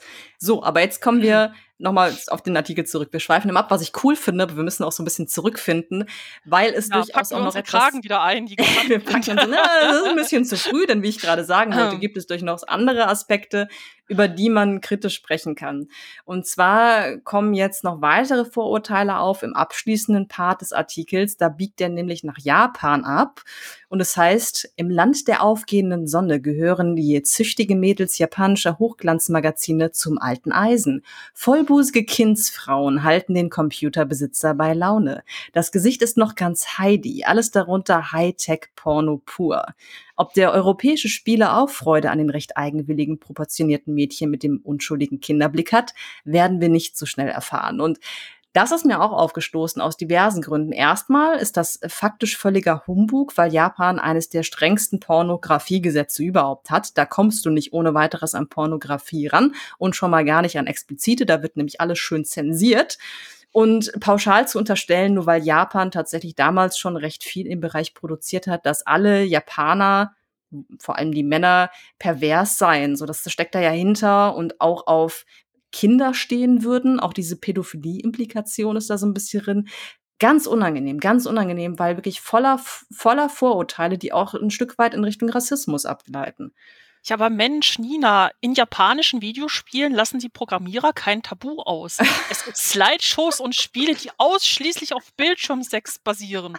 In so Einordnung. Das ist auch ein Zitat. Genau, das ist auch ein Zitat. Und dachte ich so, okay, okay, lassen kein Tabu aus. Da äh, kriege ich eine ganz andere Kopfkirmes. Und dann steht da, es gibt, es gibt Slideshows und Spiele, die ausschließlich auf Bildschirmsex basieren. Quasi wie Pornografie. Das muss ja, man sich sowas. mal ausmalen. Also total oh schräg, dass man sich darüber, dass man sich darüber so empört hat. Ja, ja, habt ihr schon mal von Pornos gehört? Da geht's auch um nichts anderes, Leute. Was ist denn jetzt los, ne? Weil äh, man muss sagen, klar, das waren die 90er Jahre, das ist eine Weile her, aber der Artikel ist halt 1991 erschienen, da gab's schon Pornografie. So ist das nicht. Und zwar auch in äh, Europa, das nicht annähernd so crazy ist wie Japan mit seinen vollbusigen Kindsfrauen. Oh. Ja, aber das Fazit der Redakteure finde ich dann schon wieder relativ witzig, denn je direkter das Thema, desto plumper die Software. Ja, da haben sie nicht Unrecht, ne? Also da, da stellen sie dann halt heraus, okay, je mehr das Thema Sex in den Vordergrund gerückt wird, je mehr äh, das einfach äh, alles dominiert, desto plumper ist es in der Regel, auch in der Abhandlung. Und das stimmt ja auch, ne? Also gerade damals. Auch heute das, noch ein bisschen. Genau, also, genau. Bei so manchen Titeln ich, ich sag da nur diese unglaublich vollbusigen, Zombie-tötenden Frauen. ja, das verfolgt mich immer noch. Ich, ich kann total. nicht. Das werde ich mir in zehn Jahren noch vorwerfen lassen ja. müssen, dass ich dir dieses das, das Zombie-Spiel aufgedrängt habe. Oh, ja, aber ja. Das hat mich total traumatisiert. es ist aber ein guter Punkt. Mhm. Ähm, also da hatten sie damals nicht Unrecht und bis heute ein Stück weit äh, je mehr der Sex ins Zentrum rückt, desto ungelenker und plumper wird er oft dargestellt. Es ist ja wie bei Pornografie. Pornografie ist eben auch oft nicht sehr hochwertig in der Ästhetik, in der Darstellung, in der Erzähltradition, wenn es halt letztendlich nur ums Bumsen geht, weil man davon ausgeht, mehr müssen wir ja gar nicht liefern. Ne? Das ist ja auch noch der Gedanke, dass das Pornopublikum bisher zufrieden war. Warum sollte man sich mehr Mühe geben, zum Beispiel mit Storytelling? Und das hat man damals genauso gedacht. Na, Leute kaufen das Zeug ja oder tauschen es auf dem Schulhof oder beides. Läuft. Warum sollten wir uns noch mehr Mühe geben? Ne? Zumal Spiele damals ja eh zum Teil wirklich in kürzester Zeit entwickelt wurden, von überschaubarer Qualität waren. Natürlich war die Sex-Software auch nicht besonders. Aber letztendlich ähm, meistens musste sie ja auch nicht besonders sein, um verkauft zu werden. Das darf Eben. man dabei ja nicht vergessen. Eben. Dass dann tatsächlich Entwickler auch sagen, ja, wir halten das jetzt wirtschaftlich, setzen den Minimaleffort rein für den Maximalgewinn. Das finden wir heute noch. Ja. und eben nicht nur in der Erotik. ja, und äh, ganz ehrlich, es ist ja auch okay. Es gibt ja Gegenentwürfe. Ich finde wichtig, dass man eine Auswahl hat, dass es auch hochwertigere Produkte gibt. Aber wenn Leute innerhalb kürzester Zeit zusammengerotzte Sexspielchen auf den Markt werfen und einige Leute damit glücklich werden, ja prima, warum denn auch nicht? Ist doch in Ordnung. Damals gab es halt nicht die Qualität, die wir teilweise heute sehen. Es gäbe ja auch diesen Podcast nicht, wenn wir jedes Mal nur Spiele wie Seed of the Dead hätten. Oh mein Gott. wir sagten Zombie-Shooter, wir wären ja nach drei Monaten ausgebrannt und hätten selbst keine Lust mehr. Nein, wir haben das Luxusproblem mittlerweile, dass wir gar nicht wissen, welche Themen wir auswählen sollen, weil es eine so große, spannende Auswahl gibt. Das war damals halt komplett anders. Ja, und ich meine, ich bin immer noch dafür, dass wir zwei Folgen Random Encounters pro Monat machen. Nein, wir haben so viel zu besprechen, aber das ist ja auch gut. Deswegen, wir werden uns nicht langweilen. Wir werden auch künftig interessante Themen für euch haben. Wir, wir könnten auch, wir könnten jede Woche zwei Folgen machen, uns würden die Themen nicht ausgehen. Also so ist Vermutlich. das nicht. Ne? Insofern, Patreon Money, spendet, spendet, spendet, wenn ihr mehr Random Encounters wollt. Das war der Werbejingle für diese Folge. Um, ähm, aber aber lass, uns, lass uns jetzt endlich mal über diesen, diesen mysteriösen Erotik-Report sprechen, der von den Videospielgeschichten-Leuten in Coverform zumindest geteilt wurde, der ausschlaggebend war dafür, dass wir dieses Thema gewählt haben. Es ist der Erotik-Report aus der Powerplay 1,93 mit dem Titel Nacktes aus Nippon, Liebe online und Software Strip. Und geschrieben wurde der von Volker Weiz, Knut Gollert und Michael Hengst. Ich persönlich kenne nur letzteren, die anderen beiden Namen sagen nichts, aber wie gesagt, ich war damals auch nicht in der Szene drin. Mir sagt da leider gar niemand was davon, aber ich muss gestehen, ich musste kurz schmunzeln, als du Michael Hengst vorgelesen hast bei einem Artikel über Nacktes oh. aus Nippon und Erotik. Oh. Sorry. Guck mal, jetzt haben wir uns im, im Niveau schon auf das Thema ja. eingependelt, ne? Das ist doch schön. Jetzt sind wir. Jetzt Ein Schlichtwitz pro Folge darf ich, kommt, Leute. Sehr schön. Ja, also was hier bei diesem Report auffällt, ist, äh, dass der viel expliziter auffällt in der Wahl der Bilder. Wir sehen äh, ein interessantes Titelbild. Da ist eine junge Frau noch relativ angezogen, aber schon auf der nächsten Seite ist eine illustrierte nackte Frau, die sich selbst befriedigt, komplett nackt ist und deren Hand die Vulva nur teilweise bedeckt. Also wirklich eine ganz andere Kategorie, wenn man das gegenüberstellt sehr willkürlich ausgewählten Screenshots aus Final Fight, wo zwei bekleidete Personen sich mal ein bisschen näher kommen. Vielleicht sollte es jetzt auch einfach ein bisschen mehr zur Sache gehen. So scheint es, weil der Teaser kündigt das auch an. Da steht nämlich, da helfen nur kalte Duschen und viel frische Luft. Eine neue Generation von Erotik-Software ist im Anmarsch. Volker, Knut und Michael wagen mit heißen Ohren einen schüchternen Blick. Und damit haben wir auch wieder den Ton gesetzt, ne? Absolut. Da, da, guckt die Mami die ganze Zeit bedrohlich durch den Türspalt. Man traut sich gar nicht so richtig auf dem Bildschirm zu stauen, wartet nur darauf, dass man ertappt wird bei dieser, dieser, dieser schrecklichen Tat, ein Erotikspiel zu testen. Und was ich so ein bisschen schade finde, ist, dass dieses Framing ja wahrscheinlich auch auf die LeserInnen übergesprungen ist. Ne? Weil wenn man sagt, so mit roten Ohren, schüchternen Blick, dann, dann vermittelt man ja schon, okay, das hier, was wir besprechen, das mit Scham behaftet. Das ist irgendwie anstößig, das wollen wir eigentlich mit der Kneifzange nicht anfassen. Und euch sollte das auch ein bisschen peinlich sein, oder? Lesen nur ich das da rein. Das ist ein bisschen schade. Ich meine, es sind ja erwachsene Männer, die sich hier ernsthaft mit einer Thematik auseinandersetzen und versuchen eben ein Gebiet etwas breitflächiger zu besprechen. Und dann wird es damit eingeleitet von wegen, ja, eigentlich müsst ihr euch ja total schämen, weil wir tun das ja auch. Das ist ja. so hm, bisschen schade, denn eigentlich gibt's da ja nichts zum Schämen. Das stimmt. Und jetzt, Achtung, jetzt werde ich spontan so ein bisschen gemein. Verakt es mir nicht, aber ich liebe Verrisse. Also, dass die, dass die äh, Herren nur ab und zu auf dem Bildschirm geschielt haben, merkt man schon im ersten Absatz. Oh. Denn das sind diverse Behauptungen und Aussagen, die einfach falsch sind.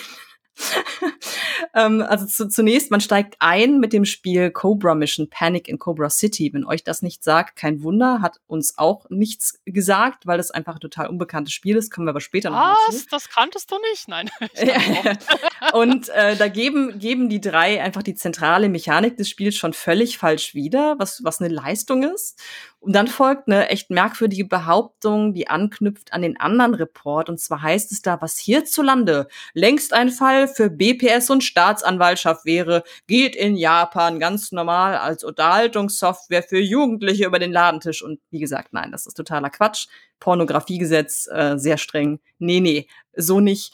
Und äh, dann, was richtig witzig ist, danach schreiben sie dann keine Frage, dass die japanischen Sexprogramme den gleichen hohen spielerischen Standard aufweisen wie seriöse Spiele in Anführungsstrichen. Hm, und das mhm. kontextualisieren sie immer noch mit Cobra Mission. Und ich, ich lade euch an dieser Stelle herzlich dazu ein, diesen Podcast kurz zu pausieren. Oder vielleicht seid ihr multitaskingfähig. Dann öffnet mal YouTube, sucht nach Cobra Mission, Panic in Cobra City und guckt euch ein bisschen Bewegtbildmaterial an. Das Spiel sah aus wie Scheiße. Es spielte sich wie Scheiße. Das Spiel war Scheiße. Ich habe dem nämlich hinterher recherchiert, wie ich so bin, habe mir einiges angeguckt. Es war wohl wirklich eine Nullnummer.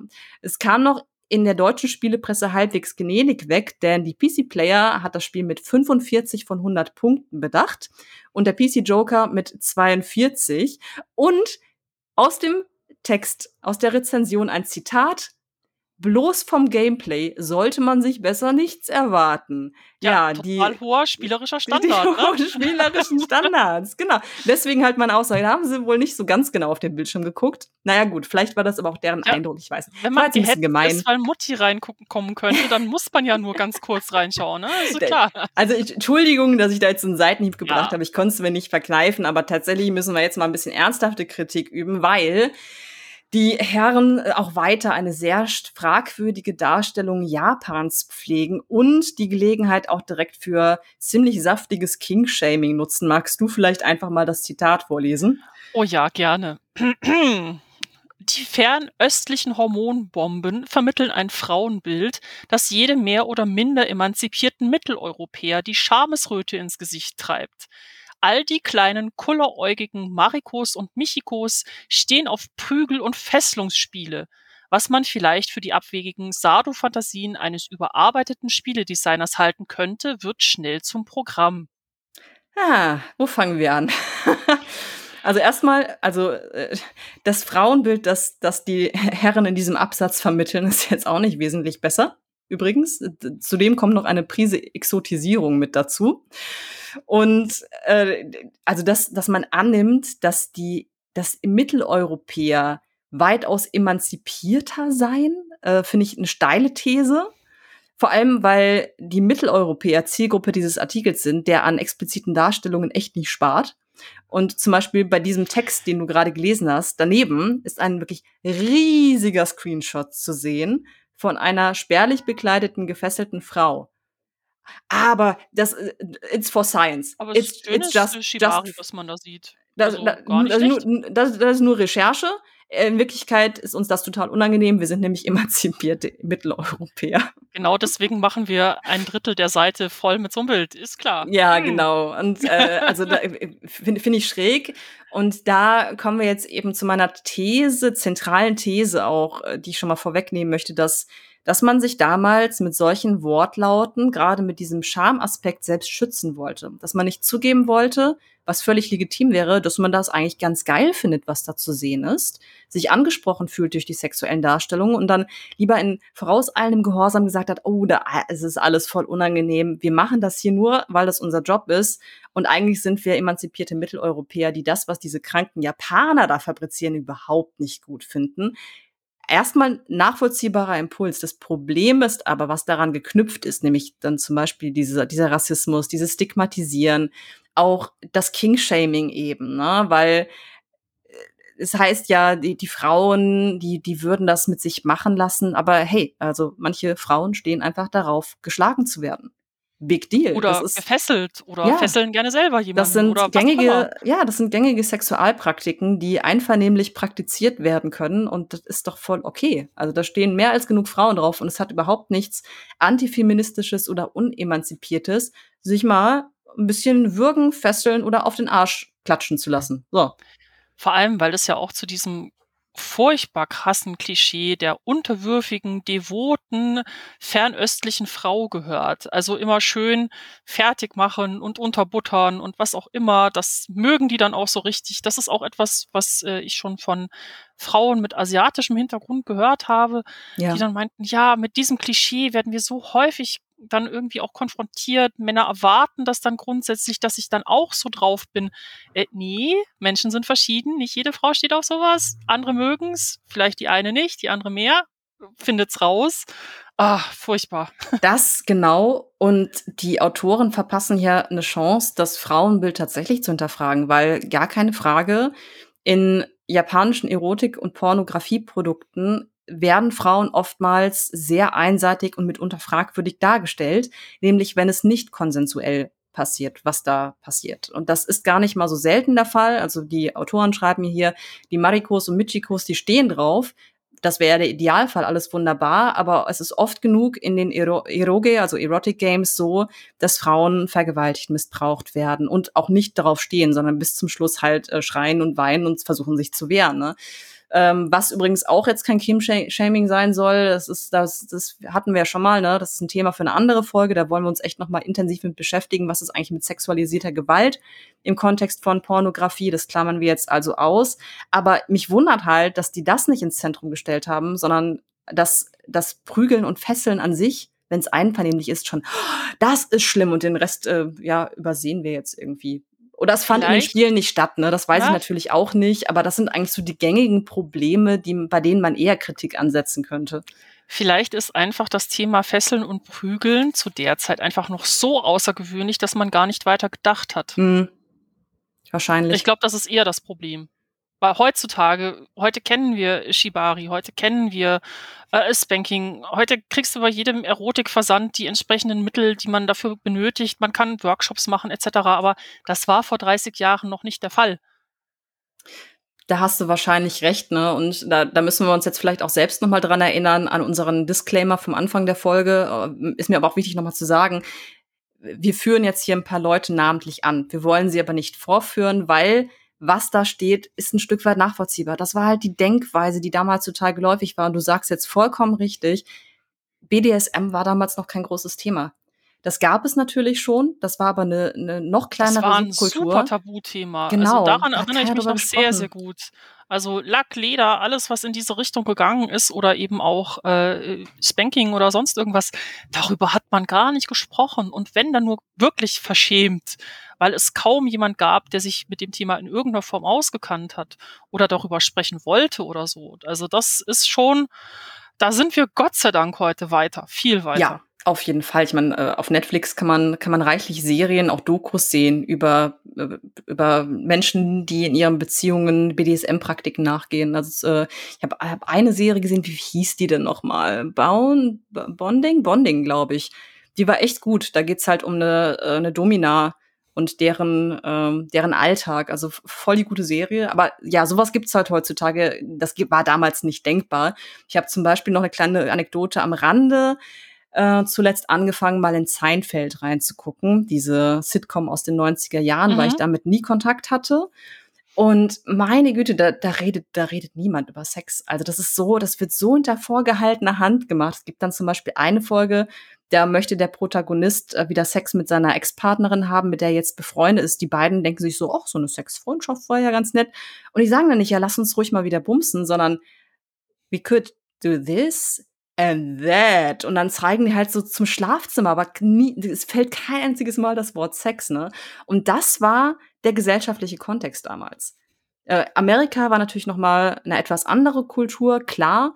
Äh, in Deutschland war man da damals, glaube ich, auch schon etwas offener, aber ja, eine ganz andere Situation als heutzutage. Insofern müssen wir auch sagen, ist, einiges davon ist echt durchaus nachvollziehbar, was in diesem Artikel steht. Es ist zum Beispiel auch nachvollziehbar, dass man halt alles erstmal so ein bisschen als abstoßend und krank darstellt, um sich zu distanzieren und dann erst einräumt, hm, ja, eigentlich sind wir ja doch ein bisschen, bisschen neugierig. Weil jetzt, jetzt steht nämlich nachfolgend im Text, lustigerweise, bisher stand der europäische Lustmolch vor einem schier unüberwindlichen Problem.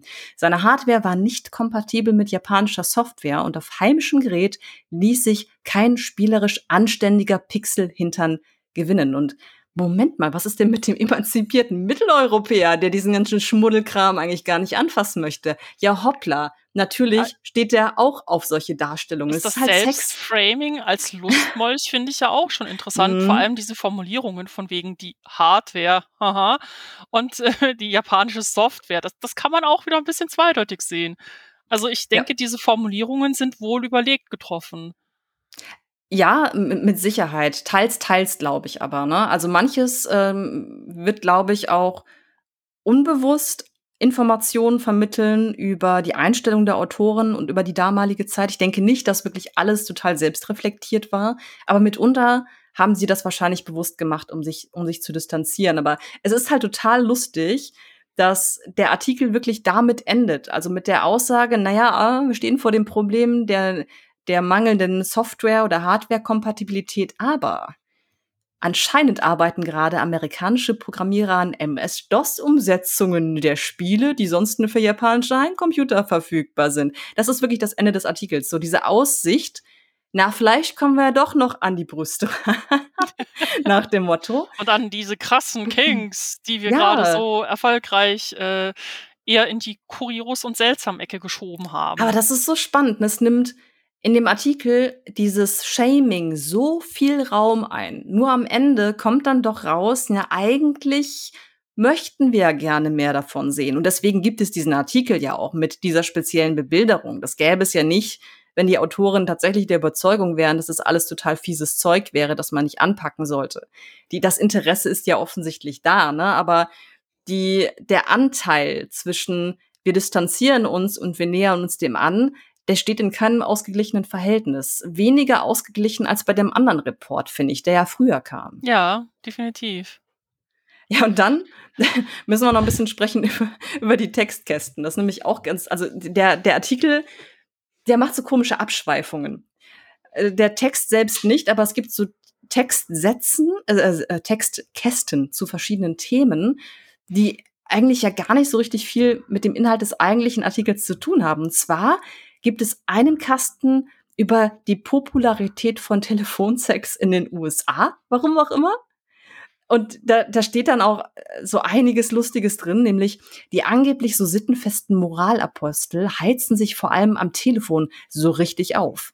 Neben dem kostenpflichtigen Telefonsex, bei dem heiser geraunte Seufzer und Schmuddelwörter die Leitung beben lassen, vergnügen sich amerikanische Hardcore-Fans via Modem an pornografischen Texten und Pixel-Perversionen. Ähm, auch ja, da, Mensch, da muss man ja Angst haben. auch da wieder dieses, dieses Shaming, die, die die, da ist jetzt interessant, die AmerikanerInnen sind angeblich so ultra prüde, aber die Darstellung der, von deren Sexpraktiken ist, geht ja auch sehr deutlich in diese Richtung. Ne? Das, das merken die, glaube ich, an der Stelle nicht wirklich. Da habe ich mich aber auch gefragt, okay, warum? Warum ist man denn jetzt in diese Richtung abgebogen? Einfach nur, weil es auch was mit Sex zu tun hat? Weil einen Bezug zu Spielen gibt's ja nicht. Naja, vielleicht wollten sie einfach auch noch ein bisschen einen Blick über den großen Teich werfen, eben in die andere Richtung, um zu zeigen, so, hey, das gibt es jetzt auch noch äh, an interessanten Details. Ja, aber Telefonsex? Ja, keine Ahnung. Ich meine, das war ja damals jetzt durchaus äh, ein Thema. Wenn ich mir überlege, wie lange auch äh, hier im, im deutschen Fernsehen Werbung für irgendwelche Telefonsex-Hotlines mhm. gelaufen ist. Ich weiß nicht, ob das heute noch läuft, denn ich habe jetzt seit einigen Jahren wirklich kein Privat-TV in dem Sinn mehr. Wir streamen nur noch. Äh, keine Ahnung, ob es das heute noch gibt, aber gerade wenn man Freitag oder Samstagabend dann irgendwie bis spät nachts Serien geguckt hat, das war ja dann nur noch solche Werbung. Ruf, Ruf mich, mich an. an. genau. Das stimmt, daran erinnere ich mich auch noch. Ich glaube, das gibt's in der Form nicht mehr, weil, weil das äh, Telefon einfach weitgehend vom, vom Internet abgelöst wird. Äh, Sex-Hotlines gibt es meines Wissens noch, die nehmen aber halt keine so große Rolle mehr ein. Ich finde es halt faszinierend, dass das in diesem Gaming-Magazin auftaucht, weil klar, Technologie ist irgendwie verbunden und Internetzugang war halt auch über Telefonleitung. Trotzdem fand ich das ein bisschen weit hergeholt. Und naheliegender was sie in einer andere Textbox geschrieben haben. Oh ja, das ist gut. Eine Zukunfts Zukunftsprognose. Komm, lies mal vor, Gloria, was sie da geschrieben haben. Na gut. Ähm, was in fünf Jahren über die Bildschirme flattert, weiß bis heute niemand. Arge Vermutung, wir klinken uns via Datenbuchse oder Virtual Reality Klamotten in den Cyberspace und praktizieren Cybersex bis zum geht nicht mehr. Der Rasenmähermann sollte der Industrie Ansporn genug sein, sich etwas Innovatives in Sachen Virtual Reality und Hightech-Erotik einfallen zu lassen. Innerhalb der nächsten Jahre werden wir uns wohl auf Sex-CDs konzentrieren und glasklaren 16-Bit-Digitalgestöhn lauschen. Ja, ich würde sagen, ähm, mit einer Einschätzung lagen sie näher der Realität als mit der anderen. Also diesen Rasenmähermann-Verweis finde oh, ich jetzt oh. ein bisschen erschreckend, ganz gru ehrlich. Gruselig, ja, das als, als positive Referenz oder als Ziel zu nehmen, dass man anstreben sollte, abgesehen dass der, davon, dass der Film totale Grütze war, äh, framed der Cybersex als, als Übergriffigkeitssituation. Ähm, aber lassen wir das mal außen vor. Ich meine, diese, diesen Blick auf VR gab es damals zuhauf. Ne? Ich habe kürzlich noch einen Artikel geschrieben über Sex und VR, da habe ich noch mal ein bisschen nachgeforscht. In den 90er Jahren war man da hyperoptimistisch, deswegen wundert mich das nicht. Äh, ja, wir wissen halt, wir, wir haben aktuell nicht äh, Cybersex bis zum geht nicht mehr Aber es gibt immerhin Toys, die man in Erotikspielen schon, äh, also diese Lovens Toys, äh, die Ja. kann man damit ja schon bedienen. Und es gibt ja auch immer mehr Spiele, die das dann tatsächlich einbinden. Darüber sollten wir auch mal irgendwie 'n Artikel machen. Mensch, äh, Artikel sage ich schon, 'n Podcast. Ja, wir wir haben, äh, schon mal 'n bisschen drüber gesprochen. Also, wir wir wir schneiden das Thema ja auch immer mal wieder an, wenn's halt solche Schnittstellen bei Spielen gibt. Und das stimmt aber schon. Also, wir sind technisch heute echt weiter und VR ist jetzt diesmal nicht ganz so schnell gefloppt, wie das bisher immer der Fall war. Da tut sich schon was. Aber von erfüllendem Sex kann da immer noch überhaupt keine Rede sein, weil diese technologische Verbindung immer noch nicht funktioniert. Die die kann halt Intimität nicht kommunizieren, ne? Also, das, was die da jetzt grade in diesem diesem Zitat beschrieben haben, dass das richtiger Cybersex wäre, der so impliziert der Text ja total erfüllend und realitätsnah sein könnte, das ist halt absolut nicht so. Ich glaube auch nicht, dass wir das noch erleben werden. Also, Wahrscheinlich. so weit wird sich die Technik zu unserer Lebzeit, glaube ich, nicht noch weiterentwickeln. Davon gehe ich auch aus, aber lass lass uns jetzt mal nicht in die Falle tappen, selbst so 'ne Zukunftsprognose zu machen, über die wir dann in in 30 Jahren, In äh, 30 wahrscheinlich Jahren sitzen wir dann immer noch hier so bei Random Encounters und machen das alles dann total virtuell, nur noch dann könnt ihr auch unsere Holo-Figuren irgendwo besuchen und wir sitzen dann alle zusammen und reden dann so 'n bisschen im Cyberspace, äh, keine Ahnung, vielleicht? Ach, das das finde ich „Mein aber Gott, eigentlich haben 'ne wir ganz schöne gedacht?“ Perspektive, so in 30 Jahren immer noch mit dir über Sexspiele zu plaudern, Och, vielleicht warum dann nicht? bisschen 'n bisschen nahbarer, ist doch wunderbar. Ja, aber zurück zum Artikel, um da jetzt auch mal 'ne Schleife drum zu machen. Wir haben's ja schon angesprochen, um um da einfach mal so 'n Fazit zu ziehen. Die der Fokus ist bei diesem Text noch mehr als bei dem anderen einfach Scham. Also, die eigene Scham ist sehr offensichtlich, dass die Scham, die man anderen Leuten aufdrückt, weil sie gewisse Sexpraktiken durchführen oder gutheißen. Und, äh, ja, also, die Wortwahl zeigt das sehr, sehr deutlich. Dieses: „Eigentlich wollen wir es nicht abwerten, wir machen es aber lieber doch.“ Also, zum Beispiel gibt's noch ein ganz hübsches Zitat dazu: „Solange der Computer denken kann, solange plagt sich sein RAM mit nackten Nibbeln und schamroten Intimspielchen.“ Und danach folgen aber Spieletipps, ne? Also, wir haben wir haben so 'ne seltsame Dichotomie irgendwie. Einerseits dieses Distanzieren: „Oh, ist das alles fies?“ Aber dann empfiehlt man es doch. Es ist genauso zwiespältig, wie auch heute noch viele Leute mit dem Thema Erotik umgehen. Ja. Eigentlich ist es interessant, aber andererseits, äh, möchte man eben doch nicht anderen Leuten offenbaren, auf was man steht. Mhm. Nur halt eben vor 30 Jahren. Ja, das stimmt. Also, wir sind, äh, schon weiter damit, unsere Sexualität als Thema anzuerkennen und uns mit Leuten darüber auszutauschen und auch Sex unsere Wünsche eher auszuleben. So grundsätzlich natürlich nicht jede Person, es kommt immer darauf an, wie man sozialisiert wird. Aber diese diese Grundscham, die haben wir immer noch, ne? Das sieht man auch total deutlich, wie wir aufgeklärt werden, sodass der Fokus sehr, sehr lange zumindest auf Reproduktion lag und gar nicht auf Lust. Das ändert sich so 'n bisschen, soweit ich weiß, aber auch nicht ja, so bedingt.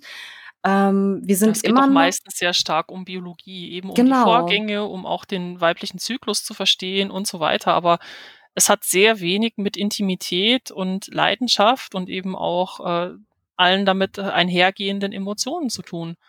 Ja, und auch beim Umgang mit Software sehen wir immer noch, dass Leute sich davon irgendwie distanzieren oder das auch verstecken zum Beispiel, ne? Also, ich bin ja in diversen Discord-Servern aktiv, die sich um Sex und in Spielen drehen. Und da sagen diverse Leute, also EntwicklerInnenseits: „Wir benutzen nicht unsere echten Namen, weil wir noch einen richtigen Job haben in Anführungsstrichen. Und wenn das auffliegt, dass wir auch so was machen, dann werden wir wahrscheinlich gekündigt.“ Und es gibt, äh, Leute, die halt konsumieren und sagen: „Ja, also, ich will eigentlich nicht, dass Leute auf Steam sehen, wenn ich so was spiele, dann gehe ich eher mal offline.“ Also, diese Scham, die ist spielt wirklich immer noch 'ne Rolle. Die ist nicht mehr so vordergründig, wie sie es damals war. Sie ist aber immer noch da und das finde ich sehr schade.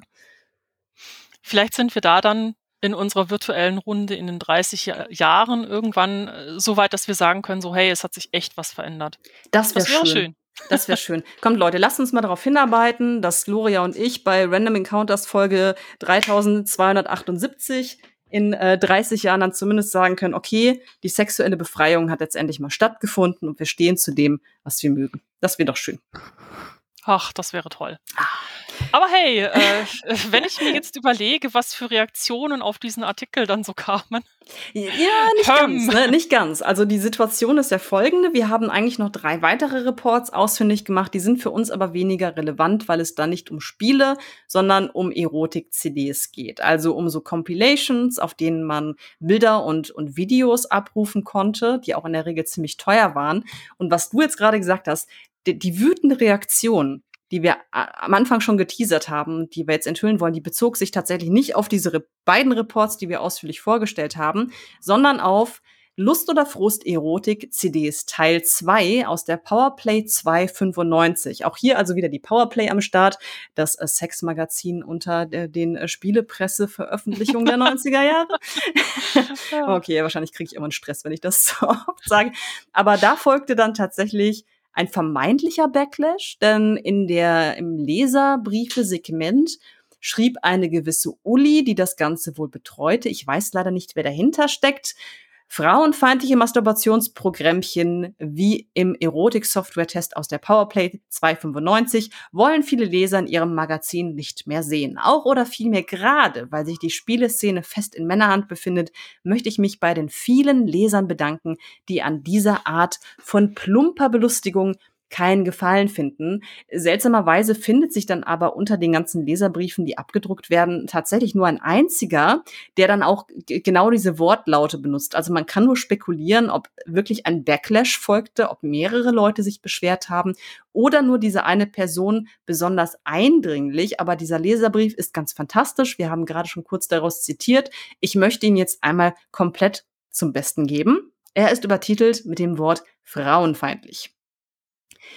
Erschreckt über euer allzu sorgloses Umgehen mit den Pornogames in der Februarausgabe, möchte ich euch auffordern, künftig doch auf Tests von sogenannten Erotik-Software zu verzichten. In einem anspruchsvollen Computermagazin sollte diese, sollten diese Masturbationsprogrammchen, die noch dazu in aller Regel von hohem Preis und minderer Qualität zu sein scheinen, kein Forum finden. Freunde dieser Art von frauenfeindlicher Belustigung seien hiermit an den Fachhandel und einschlägige Versandhäuser verwiesen.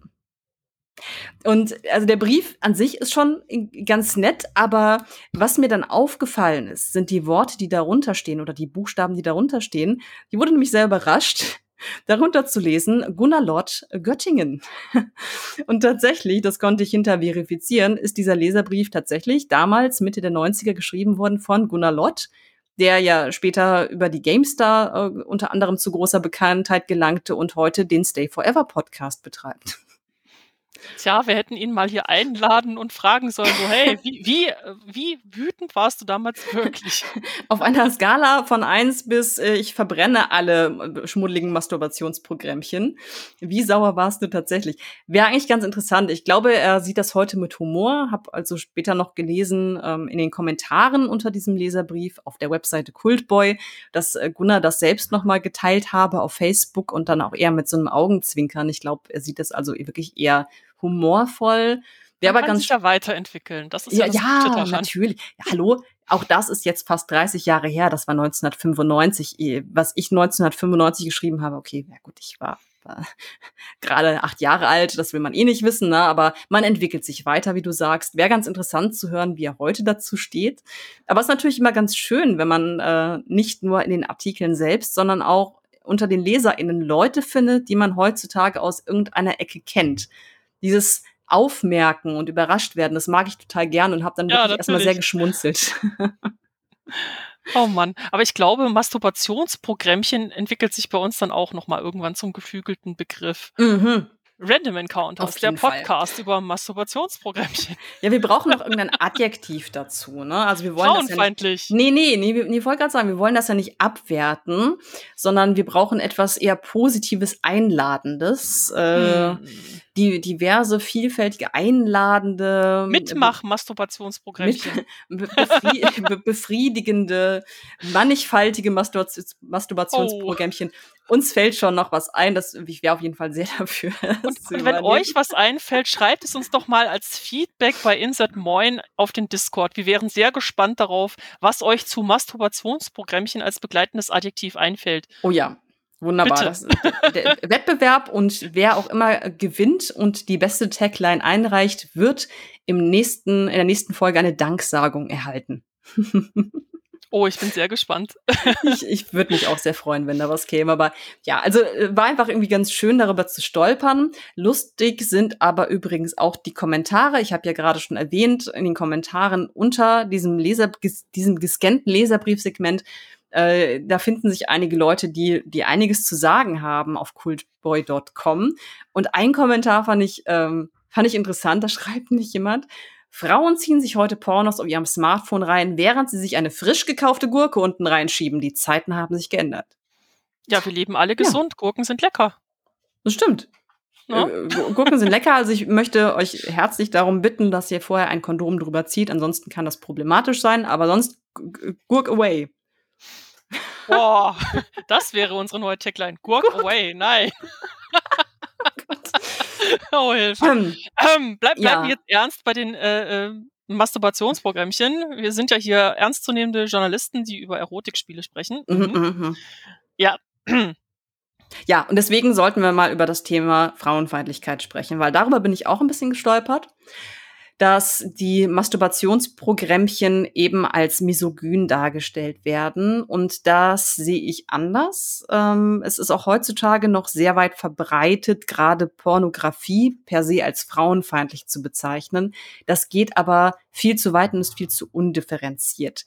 Denn mein Argument wäre, dass Pornografie durchaus auch sexistisch oder frauenfeindlich sein kann, je nachdem, welche Darstellungen es gibt, dass aber erst einmal nichts sexistisch oder frauenfeindlich daran ist, nackte Körper ästhetisch zu inszenieren in einem erotischen oder pornografischen Kontext, damit Leute dazu masturbieren. Das ist ja total okay. Frauenfeindlich ist eher der gesellschaftliche Rahmen oder der Umgang damit, das Framing, wie zum Beispiel dann die Konsumenten der Pornos, und das sind meistens Männer, dann über diese Frauen sprechen, sie objektifizieren, sie schlecht reden, sie vielleicht als Schlampen bezeichnen und abwerten, weil die offen mit ihrer Sexualität umgehen. Das ist halt Frauenfeindlichkeit, aber kein äh, erotisches Standbild auf einer Erotik-Software-CD. Weißt du, was ich meine?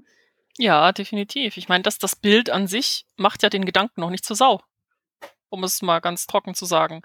Sondern äh, schlimm wird es immer dann, wenn man sein frauenfeindliches Gedankengut, das man aus irgendeinem Grund vielleicht hegen mag, in die Welt rausträgt und Frauen schlecht behandelt. Genau, aber das hat man halt eh schon. übergriffig oder so begegnet oder sie belästigt oder was auch immer.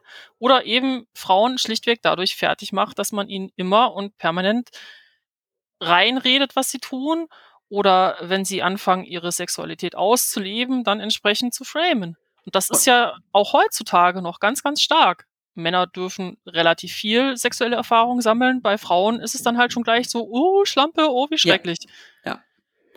Ja das ist, das ist echt krass, wie geläufig das noch ist. Und das sehe ich als, auch als viel problematischer.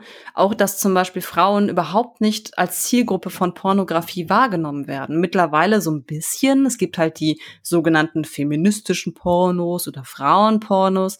Aber auch das ist ja wieder eine Kategorie, die zudem oft mit Stereotypen arbeitet. So nach dem Motto, Frauen wollen eher ausgefeilte Geschichten und schöne Standbilder, viel Ausleuchtung und bunte Farben so und nicht einfach das, äh, dass jemandem ein Penis irgendwo reingerammt wird, was total Quatsch Oder ist. Ne? Es ist halt eine individuelle Präferenz.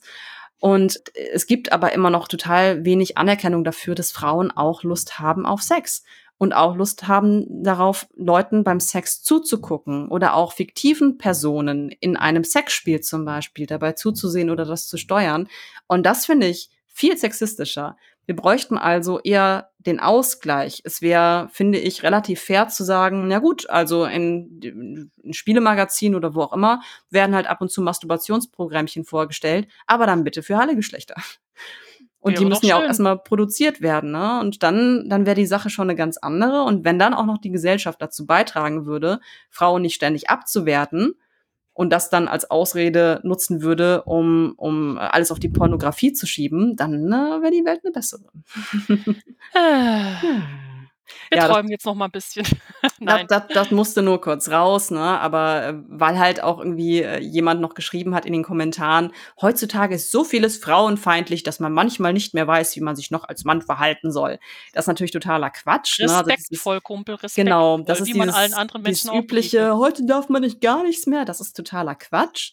Aber die Frage, ob der Leserbrief zu Recht Frauenfeindlichkeit anmerkt äh, anmerkt, das ist 'ne Frage, die kann man ruhig aufwerfen. Und ich würde halt sagen, tendenziell nicht unbedingt zu Recht.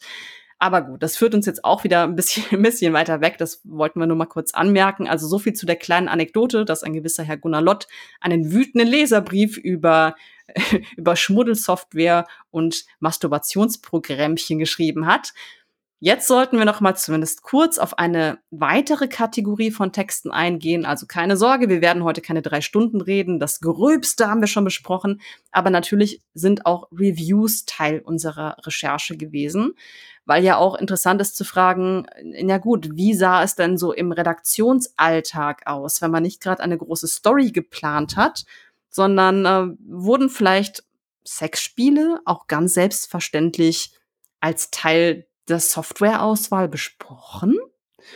Und jein, würde ich sagen. Ich es es gab ein paar Titel. Ich habe letztendlich 16 Titel gefunden, die in den späten 80ern und in den 90er Jahren mit Rezensionen beglückt wurden.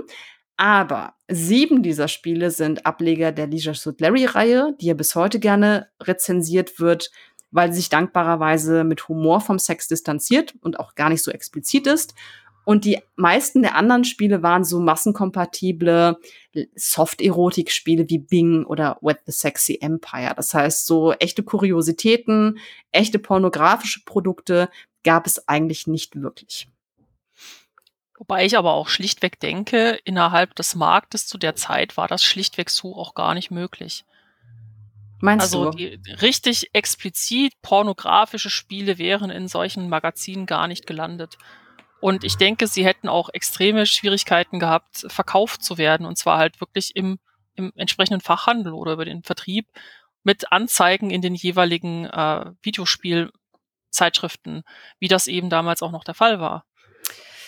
Ah, da da bin ich mir nicht ganz sicher.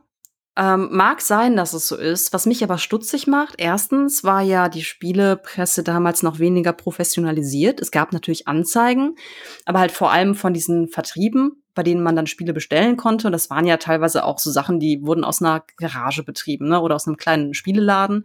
Ich weiß gar nicht, ob Leute da so viel Druck gemacht hätten. Kann sein, keine Ahnung. Wegen des Erotikthemas wahrscheinlich schon. Ja, aber pass auf, ich habe 'n Gegenbeispiel. Und zwar habe ich in meiner Jugend die Animania gelesen, ein Anime und Manga-Magazin für diejenigen, denen es nichts sagt. Oh, das habe ich auch gelesen. dann erinnerst du dich vielleicht noch, dass es in eigentlich jeder Ausgabe ein Segment gab über Hentai. Und Ja. da wurde auch nicht mit expliziten Screenshots gespart. Also, da gab's Sachen wie Urozuki Doji, die vorgestellt wurden, mit unzensierten Screenshots. Ähm, und das ist halt mein Gegenbeispiel. Dieses Magazin hatte auch keine Probleme. Und das wurde auch nicht eingeschweißt verkauft, das wurde nicht in der Erotikecke verkauft.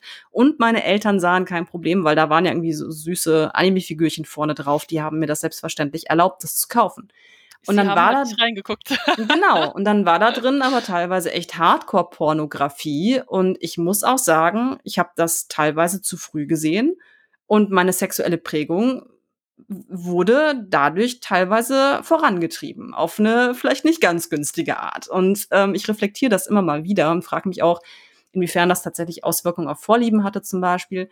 Aber der eigentliche Punkt ist, das das Magazin ist das krasse Gegenbeispiel deiner Aussage. Ich glaube, dass du wahrscheinlich recht hast, aber wenn die Animania in den 2000ern frei verkauft werden konnte, warum dann nicht 'ne b was hatten wir hier, Power Play in den 90er Jahren, die hinter der zwar dann auch schon Verlag stand, aber ein relativ kleiner mit kleiner Redaktion. Das war ja alles nicht so professionalisiert. Wir hatten keine großen Anzeigenkunden wie IBM oder irgendwelche Spielefirmen, wie das heutzutage so ist. Da Ja, steckt ja vielleicht haben sie sich auch einfach nicht getraut. Also, es Das kann glaube schon gut sein, eher. dass sie dann gedacht haben: „Okay, wenn wir uns jetzt diesem Thema hingeben, was ist dann wohl der Backlash? Was ist das Echo?“ Das glaube ich auch eher. Animania war schon sehr speziell. Also bis die hier in Deutschland wirklich auch mehr Fuß gefasst hat, da sind doch einige Jahre vergangen. Also richtig groß wurde die meiner Erinnerung nach erst irgendwann in den 2000ern. Und da war schon einiges ein bisschen anders in der Wahrnehmung. Ja, war es schon? Oder war es, also ich bin mir halt nicht ganz sicher, wie da der Ablauf war, weil meine These wäre zum Beispiel bei den Spielemagazinen, dass Sex heutzutage oder ganz lange ab den 2000ern da nicht mehr stattfand, weil sich das Medium und die Branche professionalisiert hat. Erstens. Zweitens, weil es immer mehr Magazine gab, die äh, vorwiegend Konsolenspiele rezensiert haben, in denen sexuelle Inhalte ja eigentlich nicht vorkamen aus diversen Gründen. Also würde ich eher sagen, eigentlich in den 80er und 90er Jahren war Spielepresse so viel offener für das Thema und in den 2000ern ist es verschwunden. Und bei der Animania zum Beispiel war es dann offensichtlich genau umgekehrt, dass in den 2000ern solche Darstellungen kein Problem waren. Und das, finde ich, zeigt sehr interessante Unterschiede und Unstimmigkeiten so in der, in der deutschen Presse im Allgemeinen auf, dass das eine Blatt das machen konnte, die anderen haben sich das nicht getraut oder hätten vielleicht wirklich Schwierigkeiten bekommen. Hm. Ja, wir oh können, nur, wir können nur spekulieren, ne? Wir stecken ja. ja. nicht drin. Vielleicht können wir da irgendwann noch mal ein Interview führen mit äh, Chefredakteur in irgendeines dieser Magazine, da wirklich noch mal ein bisschen auf das den Zahn fühlen. Das fände ich total interessant. Also, falls ihr sowas gerne hören möchtet, sagt mal Bescheid, schreibt uns weil dann frage ich gerne mal jemanden an. Das haben wir für diese Folge jetzt leider nicht mehr geschafft. Ähm, so einen Einblick zu bekommen, fände ich auch super interessant, weil so ist es halt irgendwie, ja, warum, warum fand das eigentlich nicht statt? Aber wie wir gerade ausgeführt haben, so ein paar Spiele gab es, die rezensiert wurden. Und bizarrerweise war eins der meistvertretenen Spiele, jetzt zumindest bei den Scans, das schreckliche Cobra Mission, das wir gerade schon erwähnt haben. Es war ja scheinbar wirklich kein gutes Spiel, aber das wurde von diversen Magazinen rezensiert. Und da möchte ich kurz drauf eingehen, denn hier hat mich eine positive Überraschung ereilt beim Lesen der Rezensionen. Und zwar hat der gute Herr Heinrich Lenhardt das Spiel damals rezensiert für die PC Player und er schloss seine Rezension mit den Worten, an ein paar knackige Kerle, mit denen sich Faith in der Zwischenzeit verlustieren kann, haben die, in Klammern männlichen Programmierer, nicht gedacht. Und dazu kurz der Kontext des Spiels. Man spielt einen Detektiv, glaube ich, also einen männlichen Hauptcharakter, der nach Cobra City berufen wird, weil dort reihenweise Frauen verschwinden und er sie retten soll. Und er wird gerufen von seiner Jugendfreundin Faith, die dann auch sein Sidekick ist, aber während unser männlicher Protagonist sich äh, reichlich verlustieren darf mit diversen Frauen, legt Faith brav die Hände in den Schoß, beziehungsweise taucht in solchen Situationen gar nicht auf. Und dass, dass Heinrich Lennart das 1993 so hervorgehoben und seine Rezension damit abgeschlossen hat, finde ich mega gut. Ja, das ist auch eins der wenigen äh, Zitate, bei denen das in irgendwie in eine Richtung geht, dass man sich mal überlegt, hey, äh, da sind ja auch weibliche Charaktere, die eventuell vielleicht Bedürfnisse haben könnten oder hm. ja, lass uns mal ein bisschen weiterdenken mit der ganzen Sache. Also es ist einerseits ziemlich geil, dass das so früh so ein deutliches Zitat gab, andererseits auch einfach super traurig, weil in vielen anderen Rezensionen haben wir halt dann doch eher Sexismus Mhm. Mal gut verhüllt, mal unterschwellig und mal halt relativ äh, direkt ins Gesicht geklatscht bekommen. Und das ist so, oh, ist einfach ein bisschen traurig. Ja, lass uns, lass uns mal ein paar Beispiele dafür bringen. Also erstmal noch Kudos an Herrn Lennart. Vielen Dank dafür, dass du das damals gemacht hast, äh, finde ich total klasse. Äh, der Kontrast dazu ist jetzt aber tatsächlich eher dominierend, nämlich dieser Sexismus. Du hast da ja, hast dich ja tapfer durch die ganzen Rezensionen gekämpft. Erzähl doch mal, was tauchen denn da für Wortlaute auf? Was, wie zeigt sich dieser Sexismus? Also, ich habe mir natürlich diese ganzen Artikel mal in aller Ruhe durchgelesen und dachte mir, okay, gucken wir doch mal, wie die Sprache das Gedankengut raushaut. Und da habe ich doch so einige Sachen gefunden. Unter anderem in einer Rezension für Leisure Suit Larry 2, die damals in der ASM, ASM von vom Februar 89 erschienen ist, also noch vor den 90ern. Äh, da hat der Autor Matthias Sieg äh, Folgendes zum Besten gegeben. Larry heiratet seinen Schwarm Eve, ein verwöhntes, gut situiertes, süßes Persönchen mit allem, was ein Männerherz eben höher schlagen lässt. Ich hasse das Wort Persönchen so sehr. Mich hat Ich hasse einmal alles an diesem Satz. ne, mich mich hat einmal ein Kommilitone als Persönchen bezeichnet, ne? Und in dem Moment wusste ich gar nicht, wie ich reagieren sollte. Und danach ich habe ich habe, glaube ich, jahrelang geschäumt vor Wut, weil das das impliziert, man ist keine vollwertige Persönlichkeit, man ist so was Halbes, man ist was Kleines, das man nicht ernst nehmen muss. Und ich finde das so ekelhaft.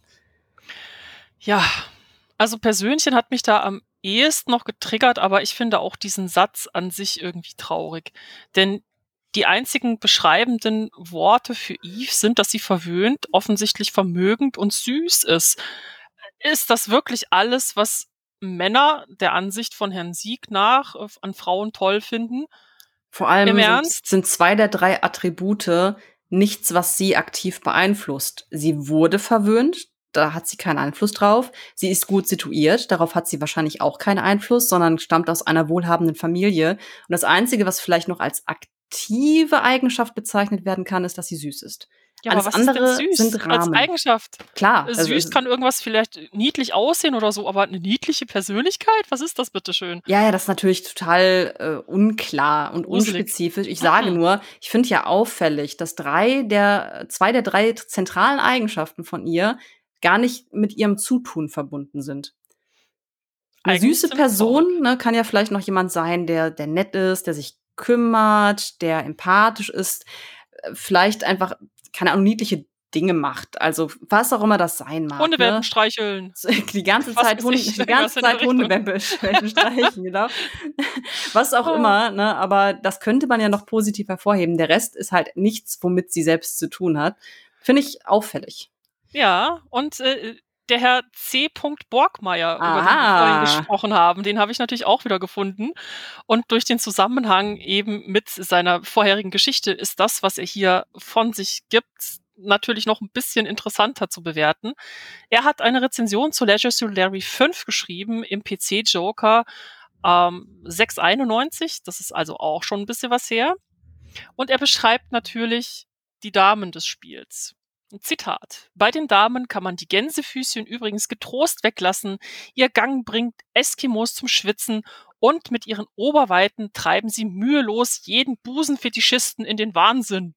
Und falls einem das noch nicht reichen sollte, sollte eine der Auserwählten dabei tatsächlich auf diesen völlig unerotischen und stinklangweiligen Tölpel hereinfallen, dann dürfte die Gute wahrlich heiß genug sein, um im ganzen Land Männerherzen, in Klammern, und auch ein paar andere Teile der Ana- Anatomie in Flammen zu setzen. Okay. Also wenn mir der Schwanz abbrennen würde, wäre das jetzt nicht so ein Merkmal für so ein Spiel, ganz ehrlich. da gibt's doch so eine. Sidequest in Cyberpunk, die eine, eine der großartigen Ja! ist. So Oh ja, die war. Penisverlängerung Die war super. was auch. Das, das Ding fängt an zu brennen. Man muss den halt zum Krankenhaus fahren. Das ist so fantastisch. Das stelle ich mir gerade vor. So dieser schreiende Typ am Wegesrand, der sagt: Oh mein Gott, bitte nehme ich mit. Ich muss zum Krankenhaus. Mein Schoß, mein Schoß. Und vor allem, das war gar nicht so leicht, denn man musste ihn innerhalb einer vorgegebenen Zeit zum Krankenhaus Ja. fahren. Nee, zum, zum Ripper-Doc musste man ihn fahren. Stimmt, stimmt, genau. Und äh, währenddessen haben dann irgendwelche Fahrzeuge die Straße blockiert und du musstest immer außen rumkommen und so. Also, schwierige Quest. War tricky, ja. Und der, der Arm Mhm. hat, hat schwer gelitten, aber das ist so die erste Assoziation. Ähm, ja, hoffentlich brennen da keine, keine Hoden und Penises. Penis. Ja, und Herr, C. Borgmeier, ne, Busenfetischisten, damit kennst du dich ja offensichtlich gut aus, äh, als Veranstalter, äh, Mitorganisator der Ja, Venus. ja, ja, klar. Äh, Da lassen scheint das, das. durch, ne? Also ich glaube, Mhm. der, der hat erst später in dieser Richtung gearbeitet, aber da zeigt sich dann vielleicht schon ein entsprechendes Interesse. Ja, da, da sehen wir halt ne, auch eine sehr deutliche Fokussierung auf die Äußerlichkeiten. Also die Frauen selbst, die werden gar nicht mit ihrer Persönlichkeit beschrieben, sondern wirklich nur anhand ihrer Körper. Was äh, gerade Oh, im Kontext ich kann das noch unterbieten. Ist Ah, überhaupt oh, kein Problem. oh, okay, okay, fahre fort, bitte. Ja, ne, also Leisure Suit Larry, Magna Cum Laude, das ist dann schon ein bisschen später. Das ist eine Rezension aus der PC Games äh, aus Januar 2005. Also damals äh, war dann der gute Larry schon in 3D. Lästig, aber nötig. Jede Dame will erst einmal bequatscht werden. Mhm. Als Beschreibung eines Minispiels. Und äh, auch noch ein Minispiel. Wer im Geschicklichkeitstest den Umgang mit seiner Maus perfekt beherrscht, darf zur Belohnung in ihr Loch einziehen. Oh mein, oh Gott. Das ist die Ich un- frage mich ernsthaft, Oh. wo war die Endredaktion? Das Wieso ist die kommt sowas in ein Heft? Beschreibung von, von, von penetrativem Geschlechtsverkehr, die ich vielleicht jemals gehört habe. In das ah. Loch einziehen. Ja. Uh. Und das ist dann uh. tatsächlich auch das letzte Minispiel, das man wohl spielt, bevor man dann als Larry die Dame flachlegt. Okay. Ja. Mhm. Ja, dieses will erstmal bequatscht werden. Das, das ist halt echt e eklig, ne? Zu sagen, ja, ja. müssen wir uns jetzt erstmal mit der auseinandersetzen. Boah, oh mein Gott, ätzend. wir müssen uns mit der Frau beschäftigen, bevor eigentlich wir in ihr Loch direkt, einziehen dürfen. Ja, genau, eigentlich will Mensch. ich direkt in ihr Loch einziehen. Bitte, was willst du? Oh, das das habe ich gelesen und dachte mir so, das kann nicht wahr sein. Vor allem 2005. Endredaktion, hallo? Bitte? Irgendjemand, der das vielleicht gelesen hat und stutzte darüber? Das, mhm. das ist schon echt erstaunlich. Aber du oh. hast ja auch noch eine Sache gefunden, ähm, also da würde ich jetzt mal hinspringen, und zwar die weibliche Perspektive. Ne? Also solche Aussagen kamen ja eben nicht nur von Männern, sondern auch die Frauen in den Redaktionen mhm. haben sich ja mitunter nicht, nicht differenzierter mit den Spielen befasst. Ja, das war tatsächlich ein Kommentar zur Super VGA Grafikversion von Leisure Suit Larry 6. Oh, jetzt habe ich gar nicht dazu geschrieben, in welchem Heft das war. Verflixt. Auf jeden Fall war also der Also Larry 6 war 94, so zur Aha. groben zeitlichen Einordnung. Das war ein Kommentar von Petra Maueröder, ein sehr kurzer Kommentar im Grunde, denn auf dieser Seite wurden mehrere Spiele vorgestellt. Larry hatte halt auch nur eine halbe Seite bekommen. Äh, da geht es aber auch stark um die Frauen des Spiels. Zudem wird nicht nur das Konterfei der jeweiligen Dumpfbacke eingeblendet, sondern die Angebetete bewegt dazu auch noch ihre Lippen und klimpert mit den Wimpern. Also die, die Dumpfbacke ist natürlich echt, das ist hart. Äh, kurz zur Einordnung weh. übrigens, ne, falls ihr das nicht wisst, Petra Maueröder kennt man heutzutage besser als Petra Fröhlich. Die äh, Chefredakteurin war bei der PC Games und jetzt Gameswirtschaft betreibt. Ne, nur, dass ihr wisst, über wen wir reden. Ähm, ja, es ist echt, also finde ich interessant immer, wenn, wenn Frauen sowas von sich geben. Aber auch nicht ganz überraschend. Also es ist halt bitter, ähm, aber man muss auch sehen, Frauenfeindlichkeit wird internalisiert auch von Frauen selbst. Also wir wachsen ja alle in einer Gesellschaft auf, die an Sexismus und Frauenfeindlichkeit nicht arm ist, bis heute auch nicht. Und wenn man solche Impulse immer wieder bekommt, dann verinnerlicht, verinnerlicht man das und trägt das unbewusst nach außen, wenn man das nie reflektiert. Und wahrscheinlich war das damals so, sie war ja damals noch weitaus jünger, dass ja, sie natürlich. da einfach was reproduziert hat, was sie, was ihr, was ihr mitgegeben wurde. Schade ist es natürlich trotzdem. Natürlich, Jetzt, klar. Vor allem, ich muss dazu sagen, Petra Maueröder war ja eine der wenigen Frauen, die man damals gelesen hat und war auch immer eine äh, jetzt Kollegin, mit der ich sagen muss, die hat mich damals auch tatsächlich inspiriert wo ich mir dachte, hey, cool, eine Frau in diesem, in dieser Männerbranche mehr oder minder. Es gibt da Frauen, die da schreiben. Das, das wäre ja vielleicht irgendwann mal auch was für dich. Du könntest das vielleicht auch tun. Und da tut das dann natürlich noch ein bisschen mehr weh. Ja, das stimmt. Das ist, äh, ist nicht schön, ne? gerade wenn man so ein Idol äh, sowas schreiben sieht. Ja, aber, aber gleichzeitig, ne, auch hier ja, 30 muss man halt Jahre sagen, Unterschied, klar.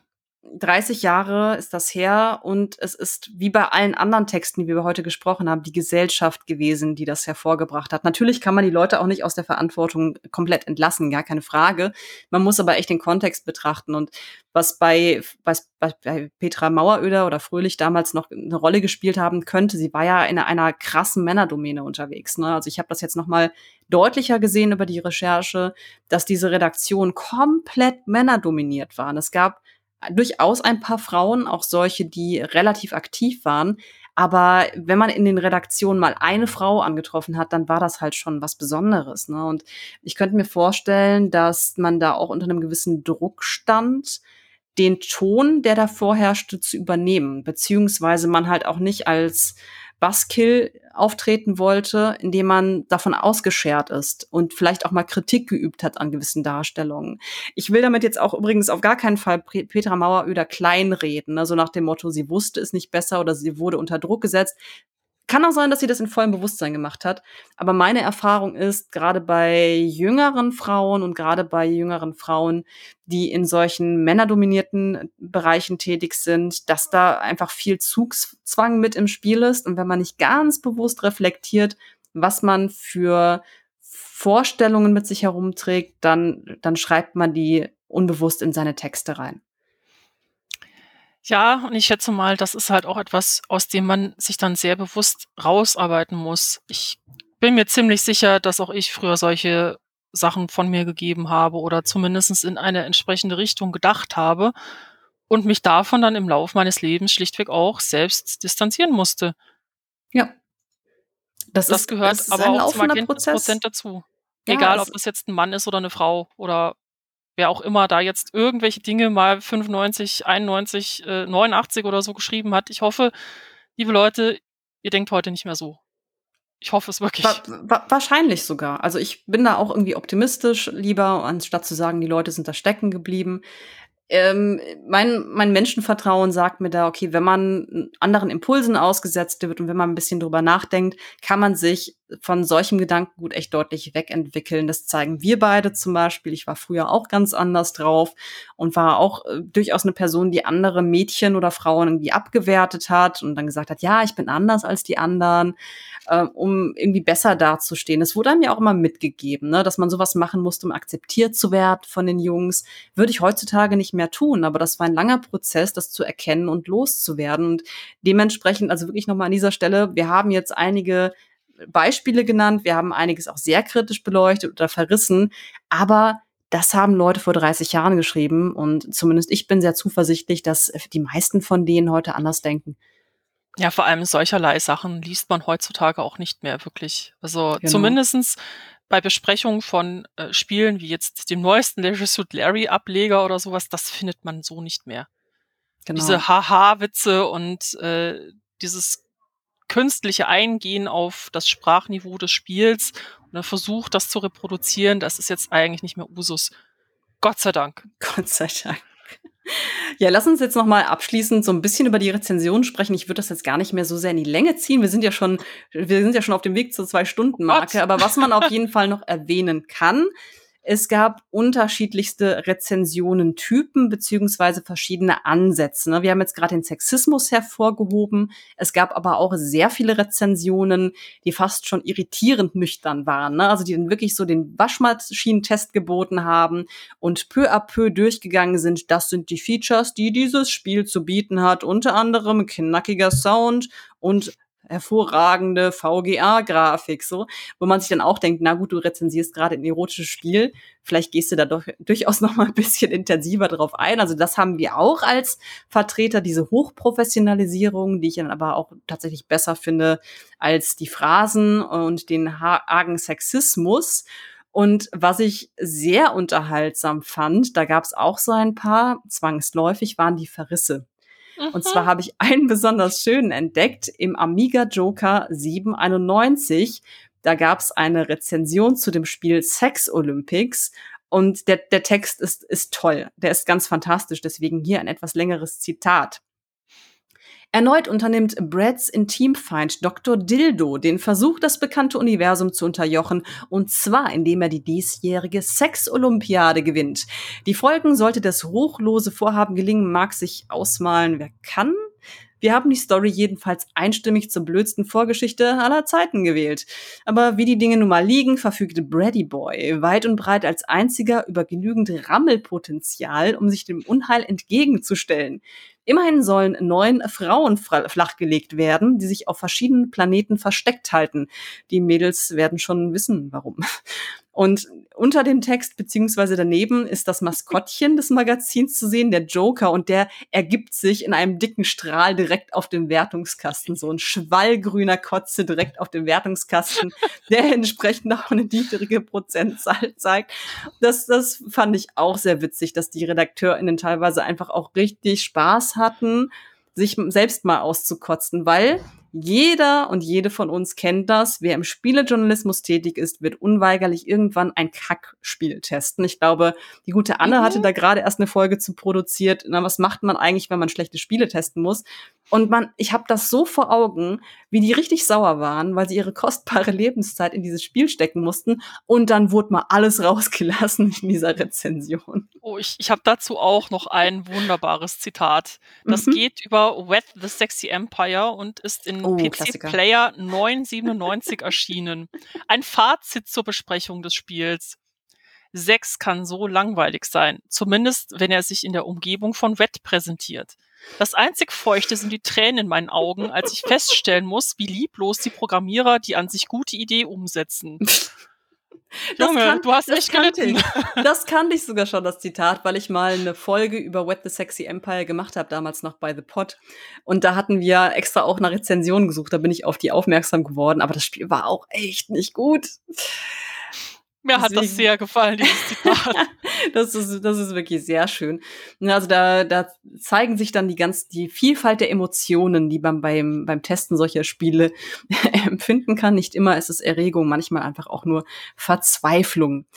So viel also zu den Rezensionen. Das ist natürlich ein ganz grober Überblick. Wie gesagt, wir haben einiges entdeckt, also zu 16 verschiedenen Spielen und da jeweils mehrere Rezensionen. Wir wollen das jetzt aber nicht ewig in die Länge ziehen, euch nur einen Überblick bieten und vor allem werden alle Texte, die wir besprochen haben, in den Show Notes verlinkt. Das heißt, wenn ihr euch ein genaueres Bild machen möchtet, wenn ihr nochmal nachlesen möchtet, gar kein Problem. Jetzt sollten wir auf eines noch zu sprechen kommen, nämlich eine Kuriosität.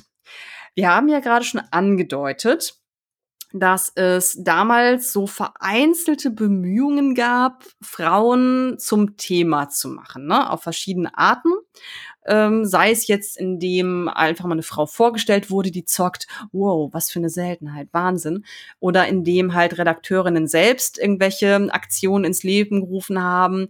Und äh, da haben wir eine Kolumne ausfindig gemacht. Ich glaube, die ist sogar nur zweimal erschienen. Und zwar hieß die Hallo Mädels und wurde betrieben von Fri Brigitta Labina. Äh, erzähl uns doch mal ein bisschen, was es mit dieser Kolumne auf sich hat und warum wir die jetzt noch vorstellen.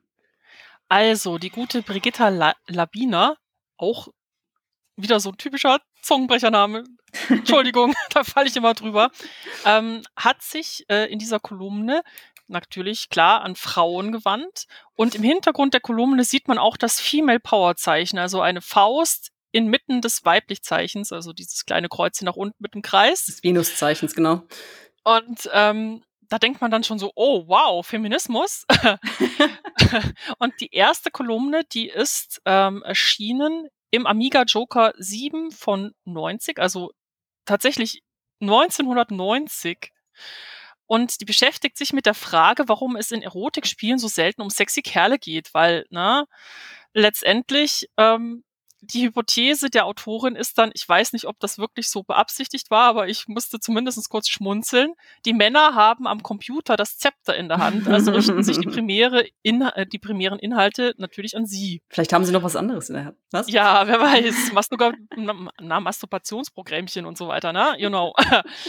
und äh, bei dem Frauenüberschuss in der Bevölkerung findet die Autorin das Angebot von 100 Herrenmagazinen im Vergleich zu zwei Magazinen mit entsprechendem Inhalt die sich an Frauen richten, natürlich ziemlich befremdlich. Und äh, sie kommt dann dabei zum Schluss, dass das ein anerzogenes Dilemma ist, denn die Männer werden schon eher in die Rolle des Machers und Aufreißers gedrängt, während Frauen dann als das zarte Rehlein, das sich genierende Wesen irgendwo äh, produziert werden, die dann halt mit sowas überhaupt nichts zu tun haben wollen oder ja, im Erdboden versinken, sobald man dann irgendwie an Sex denkt. Ähm, ja, sie hat die Problematik dann tatsächlich äh, zu lösen versucht, um mal zu gucken, welchen Mann finden Leserinnen denn interessant. Zur Auswahl standen David Hasselhoff, Michael Jackson, Sylvester Stallone, Michael Douglas und Larry Leffer. Larry Leffer ausgerechnet. Larry Leffer. Und äh, mhm. diese ganze Abstimmung sollte dann so laufen, dass Leserinnen dem Verlag eine Postkarte mit ihren Favoriten schreiben und die Leser dürfen auch Postkarten schreiben, aber sie sollen dann vermuten, wer der Leserinnenfavorit sein würde.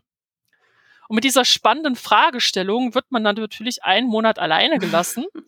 und in der nächsten äh, Hallo Mädels Kolumne wird das Ganze dann aufgelöst. Denn äh, David Hasselhoff gewinnt mit einer Stimme Vorsprung vor Michael Douglas und Larry belegt immerhin den dritten Platz. Wahnsinn. Hm. Ja, und also, die, die, Männer haben ja richtig getippt. Ne? Das Ganze war ja auch wirklich ein Gewinnspiel. Also es war ja nicht nur so, dass die einfach abgestimmt haben, es wurden ihnen auch Gewinne in Aussicht gestellt. Und äh, anscheinend haben die Männer gewusst, was die Frauen wollen, nämlich David Hasselhoff, warum auch immer. Naja, Knight Rider. Damals war Knight Rider noch richtig ja. äh, aktuell. Also ja, gut, David in Lederjacke, ne? Ja, ja. Stimmt. Auf jeden Fall gab es dann in der Kolumne noch einen Blick auf äh, eine Rezension zu Larry Leffers aktuellstem Spiel in der Tagespresse, was dann auch nicht ganz korrekt äh, von der Tagespresse recherchiert wurde und im Playboy durch einen der Amiga Joker Redakteure und der würde dann natürlich ein bisschen gelobt und abschließend noch ein Gewinnspiel. Leider scheinen das die einzigen Kolumnen dieser Art gewesen zu sein. Und tatsächlich feministischer Anspruch steckt da in Ansätzen nur drin und eben im Hintergrundbild, aber leider nicht mehr. Ich wünschte, sie hätten das ein bisschen weitergeführt, ein bisschen mehr thematisiert, ein bisschen mehr darüber nachgedacht. Denn der Grundgedanke ist ja nicht verkehrt. Es ist halt die Frage, inwiefern das damals platziert werden konnte. Ich bleibe bei meiner Grundthese, dass damals gewisse Themen vorherrschten, dass der Männerüberschuss auch dazu geführt hat, dass bestimmte Gedanken nicht, nicht geäußert wurden, weil man eben Angst hatte, dann als, als die böse Hardcore-Feministin wahrgenommen zu werden. Also diese Gedanken ploppen ja immer mal wieder auf. Ne? Es gibt auch so verschiedenste Kolumnen und Artikel darüber, dass Frauen stärker eingebunden werden sollten oder auch vereinzelte Interviews mit Entwicklerinnen, aber das ploppt immer nur mal wieder kurz auf und wird dann wieder fallen gelassen. Und ich glaube halt wirklich, dass es damals echt schwierig war, diese kritischen Gedanken anzustoßen. Deswegen blieb dann Leuten wie dieser Redakteurin halt nur so ein augenzwinkernden Wettbewerb draus zu machen. Das Ganze verbleibt ja wirklich an der Oberfläche. Aber damit zumindest mal kurz darauf aufmerksam zu machen, dass es auch Leserinnen des Magazins gibt. Und ganz wichtig, dass die auch sexuell aktiv und interessiert sind und dass Männer einfach auch mal hot sein können. Das kommt nämlich auch noch dazu. Da leiden ja dann durchaus die Männer auch drunter. Auch Männer können erotisch und sexuell ansprechend sein. Männer können attraktiv sein, aber werden im sexuellen Kontext echt relativ selten so inszeniert, also ausdrücklich erotisch, nach dem Motto, dieser Körper, der versetzt mich in Wallung. Das passiert halt viel zu selten, weswegen ähm, durchaus nicht wenige Männer ja auch mit ihren Körpern hadern oder zum Beispiel nicht wissen, wie sie sich sexy anziehen sollen, bedingt durch diese Einseitigkeit. Und deswegen, so, so albern diese Kolumne erstmal wirkt, finde ich das tatsächlich einen ganz guten Schritt in eine Richtung der Emanzipation wie für alle. So einen schönen Gedankenanstoß einfach. Es war zumindest ein Versuch. Das haben sie nur leider nicht weitergeführt. Also ich, ich würde mir echt wünschen, dass man diesen Aspekt auch heute vielleicht mal wieder ein bisschen betonen würde. Weil letztendlich, wenn ich mir anschaue, was es heute auf dem Spielemarkt gibt, die interessanten Spiele, die sich eben nicht nur auf eine äh, maskulin zentrierte Spielerschaft äh, fokussieren, die sind im Indie-Bereich und bekommen in der Regel wenig Presse und wenig Aufmerksamkeit. Okay, ab sofort widmet sich Random Encounters, der, der Podcast über Masturbationsprogrammchen, einfach nur noch Spielen mit heißen Dudes. Okay. Nein, das wäre ja auch okay. nicht fair. Ach, Fairness, Aber weißt du, nee, wir, wir, wir müssen ein historisches Ungleichgewicht wieder gut machen, finde ich. Und deswegen sollten wir jetzt zehn Jahre. Dann sind wir jetzt 60 Jahre noch nicht fertig. Nur, nur noch Männer sexualisieren. ja, natürlich ja. nicht. Natürlich nicht. Das ist nur ein Spaß, aber äh, ja, also es, es herrscht ein Ungleichgewicht, es herrscht immer noch ein Ungleichgewicht was äh, die Zielgruppenorientierung von Erotiksoftware und Pornografie betrifft. Da muss man sich nichts vormachen. Und äh, ja, das zeigt halt auch damals schon diese Artikel, die sich ausdrücklich an ein männliches Publikum richteten. Aber ich muss sagen, so ein paar positive Überraschungen waren dabei. Und ich fand diese, diese Recherche einfach insgesamt äh, total spannend. Also wenn wir vielleicht noch mal ein kurzes ja, Fazit ziehen, was haben wir mitgenommen? Wir haben mitgenommen, es war sehr, sehr viel Scham im Spiel, aber gleichzeitig zeigte sich auch dieses Interesse, diese Neugierde, die man natürlich verstecken musste, die aber doch immer wieder aufploppte und die dann eine Grundlage gelegt hat, würde ich ja halt sagen, dafür, dass sich das Medium doch weiterentwickeln konnte. Denn wenn damals gar keine Spiele dieser Art besprochen worden wären, naja, wäre wär vielleicht irgendwie die Industrie auch irgendwann eingegangen, weil Leute hätten ja nicht von der Existenz dieser Titel erfahren. Und was mich positiv auch noch überrascht hat, äh, das war noch ein Teil aus dem Rezensionskomplex, den wir jetzt nicht groß besprechen konnten. In vielen Rezensionen findet man auch immer wieder eine Thematisierung des Sexismus, der in den Spielen vorherrscht. Also es gibt durchaus Redakteure, die dann ganz klar sagen, so hey, ne, die Darstellung von Frauen, die ist sexistisch. Und das finde ich gerade in den 90er Jahren richtig geil. Mm, auf jeden Fall. Das, das ist spannend, ne? Weil die geläufige Annahme ja ist, dass diese Kritik erst seit, na, vielleicht zehn Jahren geäußert wird von ein paar besonders beharrlichen FeministInnen. Aber nein, man hat das schon seit mehr als 30 Jahren auf dem Schirm. Ist auch nicht das erste Mal, dass ich sowas lese, sondern es wurde durchaus ab und zu mal damals hinterfragt, naja, ist die, ist die Darstellung von Frauen nicht irgendwie ein bisschen einseitig? Kann man da nicht mal was machen und wie wirkt das eigentlich auf Leute? Ähm, da war man damals schon so durchaus so ein bisschen sensibilisiert für. Finde ich gut. Ja, das darf auch gern so weitergehen. Das, das darf auch gern so weitergehen, ja. Also äh, halten wir fest, die Besprechungen dieser Spiele waren in der Regel unter journalistischen Gesichtspunkten nicht gut. Sie waren inhaltlich unzureichend. Sie waren aber wichtige Vorreiter. Wir sind froh darüber, dass das überhaupt damals passiert ist. Und wir können uns freuen, dass wir, dass wir heute so viel weiter sind und dass wir die Möglichkeit haben, in diesem Podcast, dafür möchte ich auch nochmal herzlich danken, frank und frei über Sex zu sprechen, miteinander zu euch. Wir werden bezahlt dafür. Was für ein fantastisches Privileg ist das eigentlich? Ich, ich liebe Random Encounters. Das möchte ich jetzt einmal ganz klar sagen. Ich liebe diesen Podcast sehr. Ich betreibe den so wahnsinnig gerne und ich bin dankbar für jede Person, die den Grundstein gelegt hat oder mehrere Grundsteine gelegt hat dafür, dass dieses Format heute so existieren kann. Und ich bin sehr glücklich darüber, dass ich gefragt wurde, ob ich einsteigen möchte und dass wir es auch jedes Mal schaffen, interessante Themen zu finden, darüber auch mal kontrovers zu diskutieren und eben auch Leute zu finden, die sich das gerne anhören, die uns dann Feedback geben und sagen so, hey, das fand ich interessant oder hey, das sehe ich ein bisschen anders und davon lebt es. Wir brauchen auch euer Feedback ein bisschen, damit wir hier nicht in unserem Elfenbeinturm miteinander über die Thematiken sprechen, ohne zu wissen, wie kommt das denn bei euch an? Was habt denn ihr noch für Gedanken, die wir vielleicht gar nicht bekommen haben? Das kann ja auch sein. Wir decken ja nie alles ab. Die Welt ist ja vielfältig und bunt und cool und ja, eure Meinung ist da genauso wichtig. Genau, das heißt, äußert eure Meinungen, äußert gerne Wünsche, schickt uns bitte die Scans von diesen Erotik-Game-Magazinen. Wir wollen die wirklich gerne noch lesen. Und ja. lasst, lasst uns wissen, wie euch diese Folge gefallen hat. Ob solche Metathemen, die so sehr in die Tiefe gehen, für euch interessant sind, ob ihr euch mehr Spielbesprechungen wünscht. Wir sind ja auch flexibel, wir sind allgemein interessiert an dem Thema. Aber ja, an dieser Recherche hatte ich einfach riesigen Spaß. Ich bin froh darüber, dass wir das gemacht haben. Vielen Dank für das tolle Gespräch, äh, Gespräch Gloria.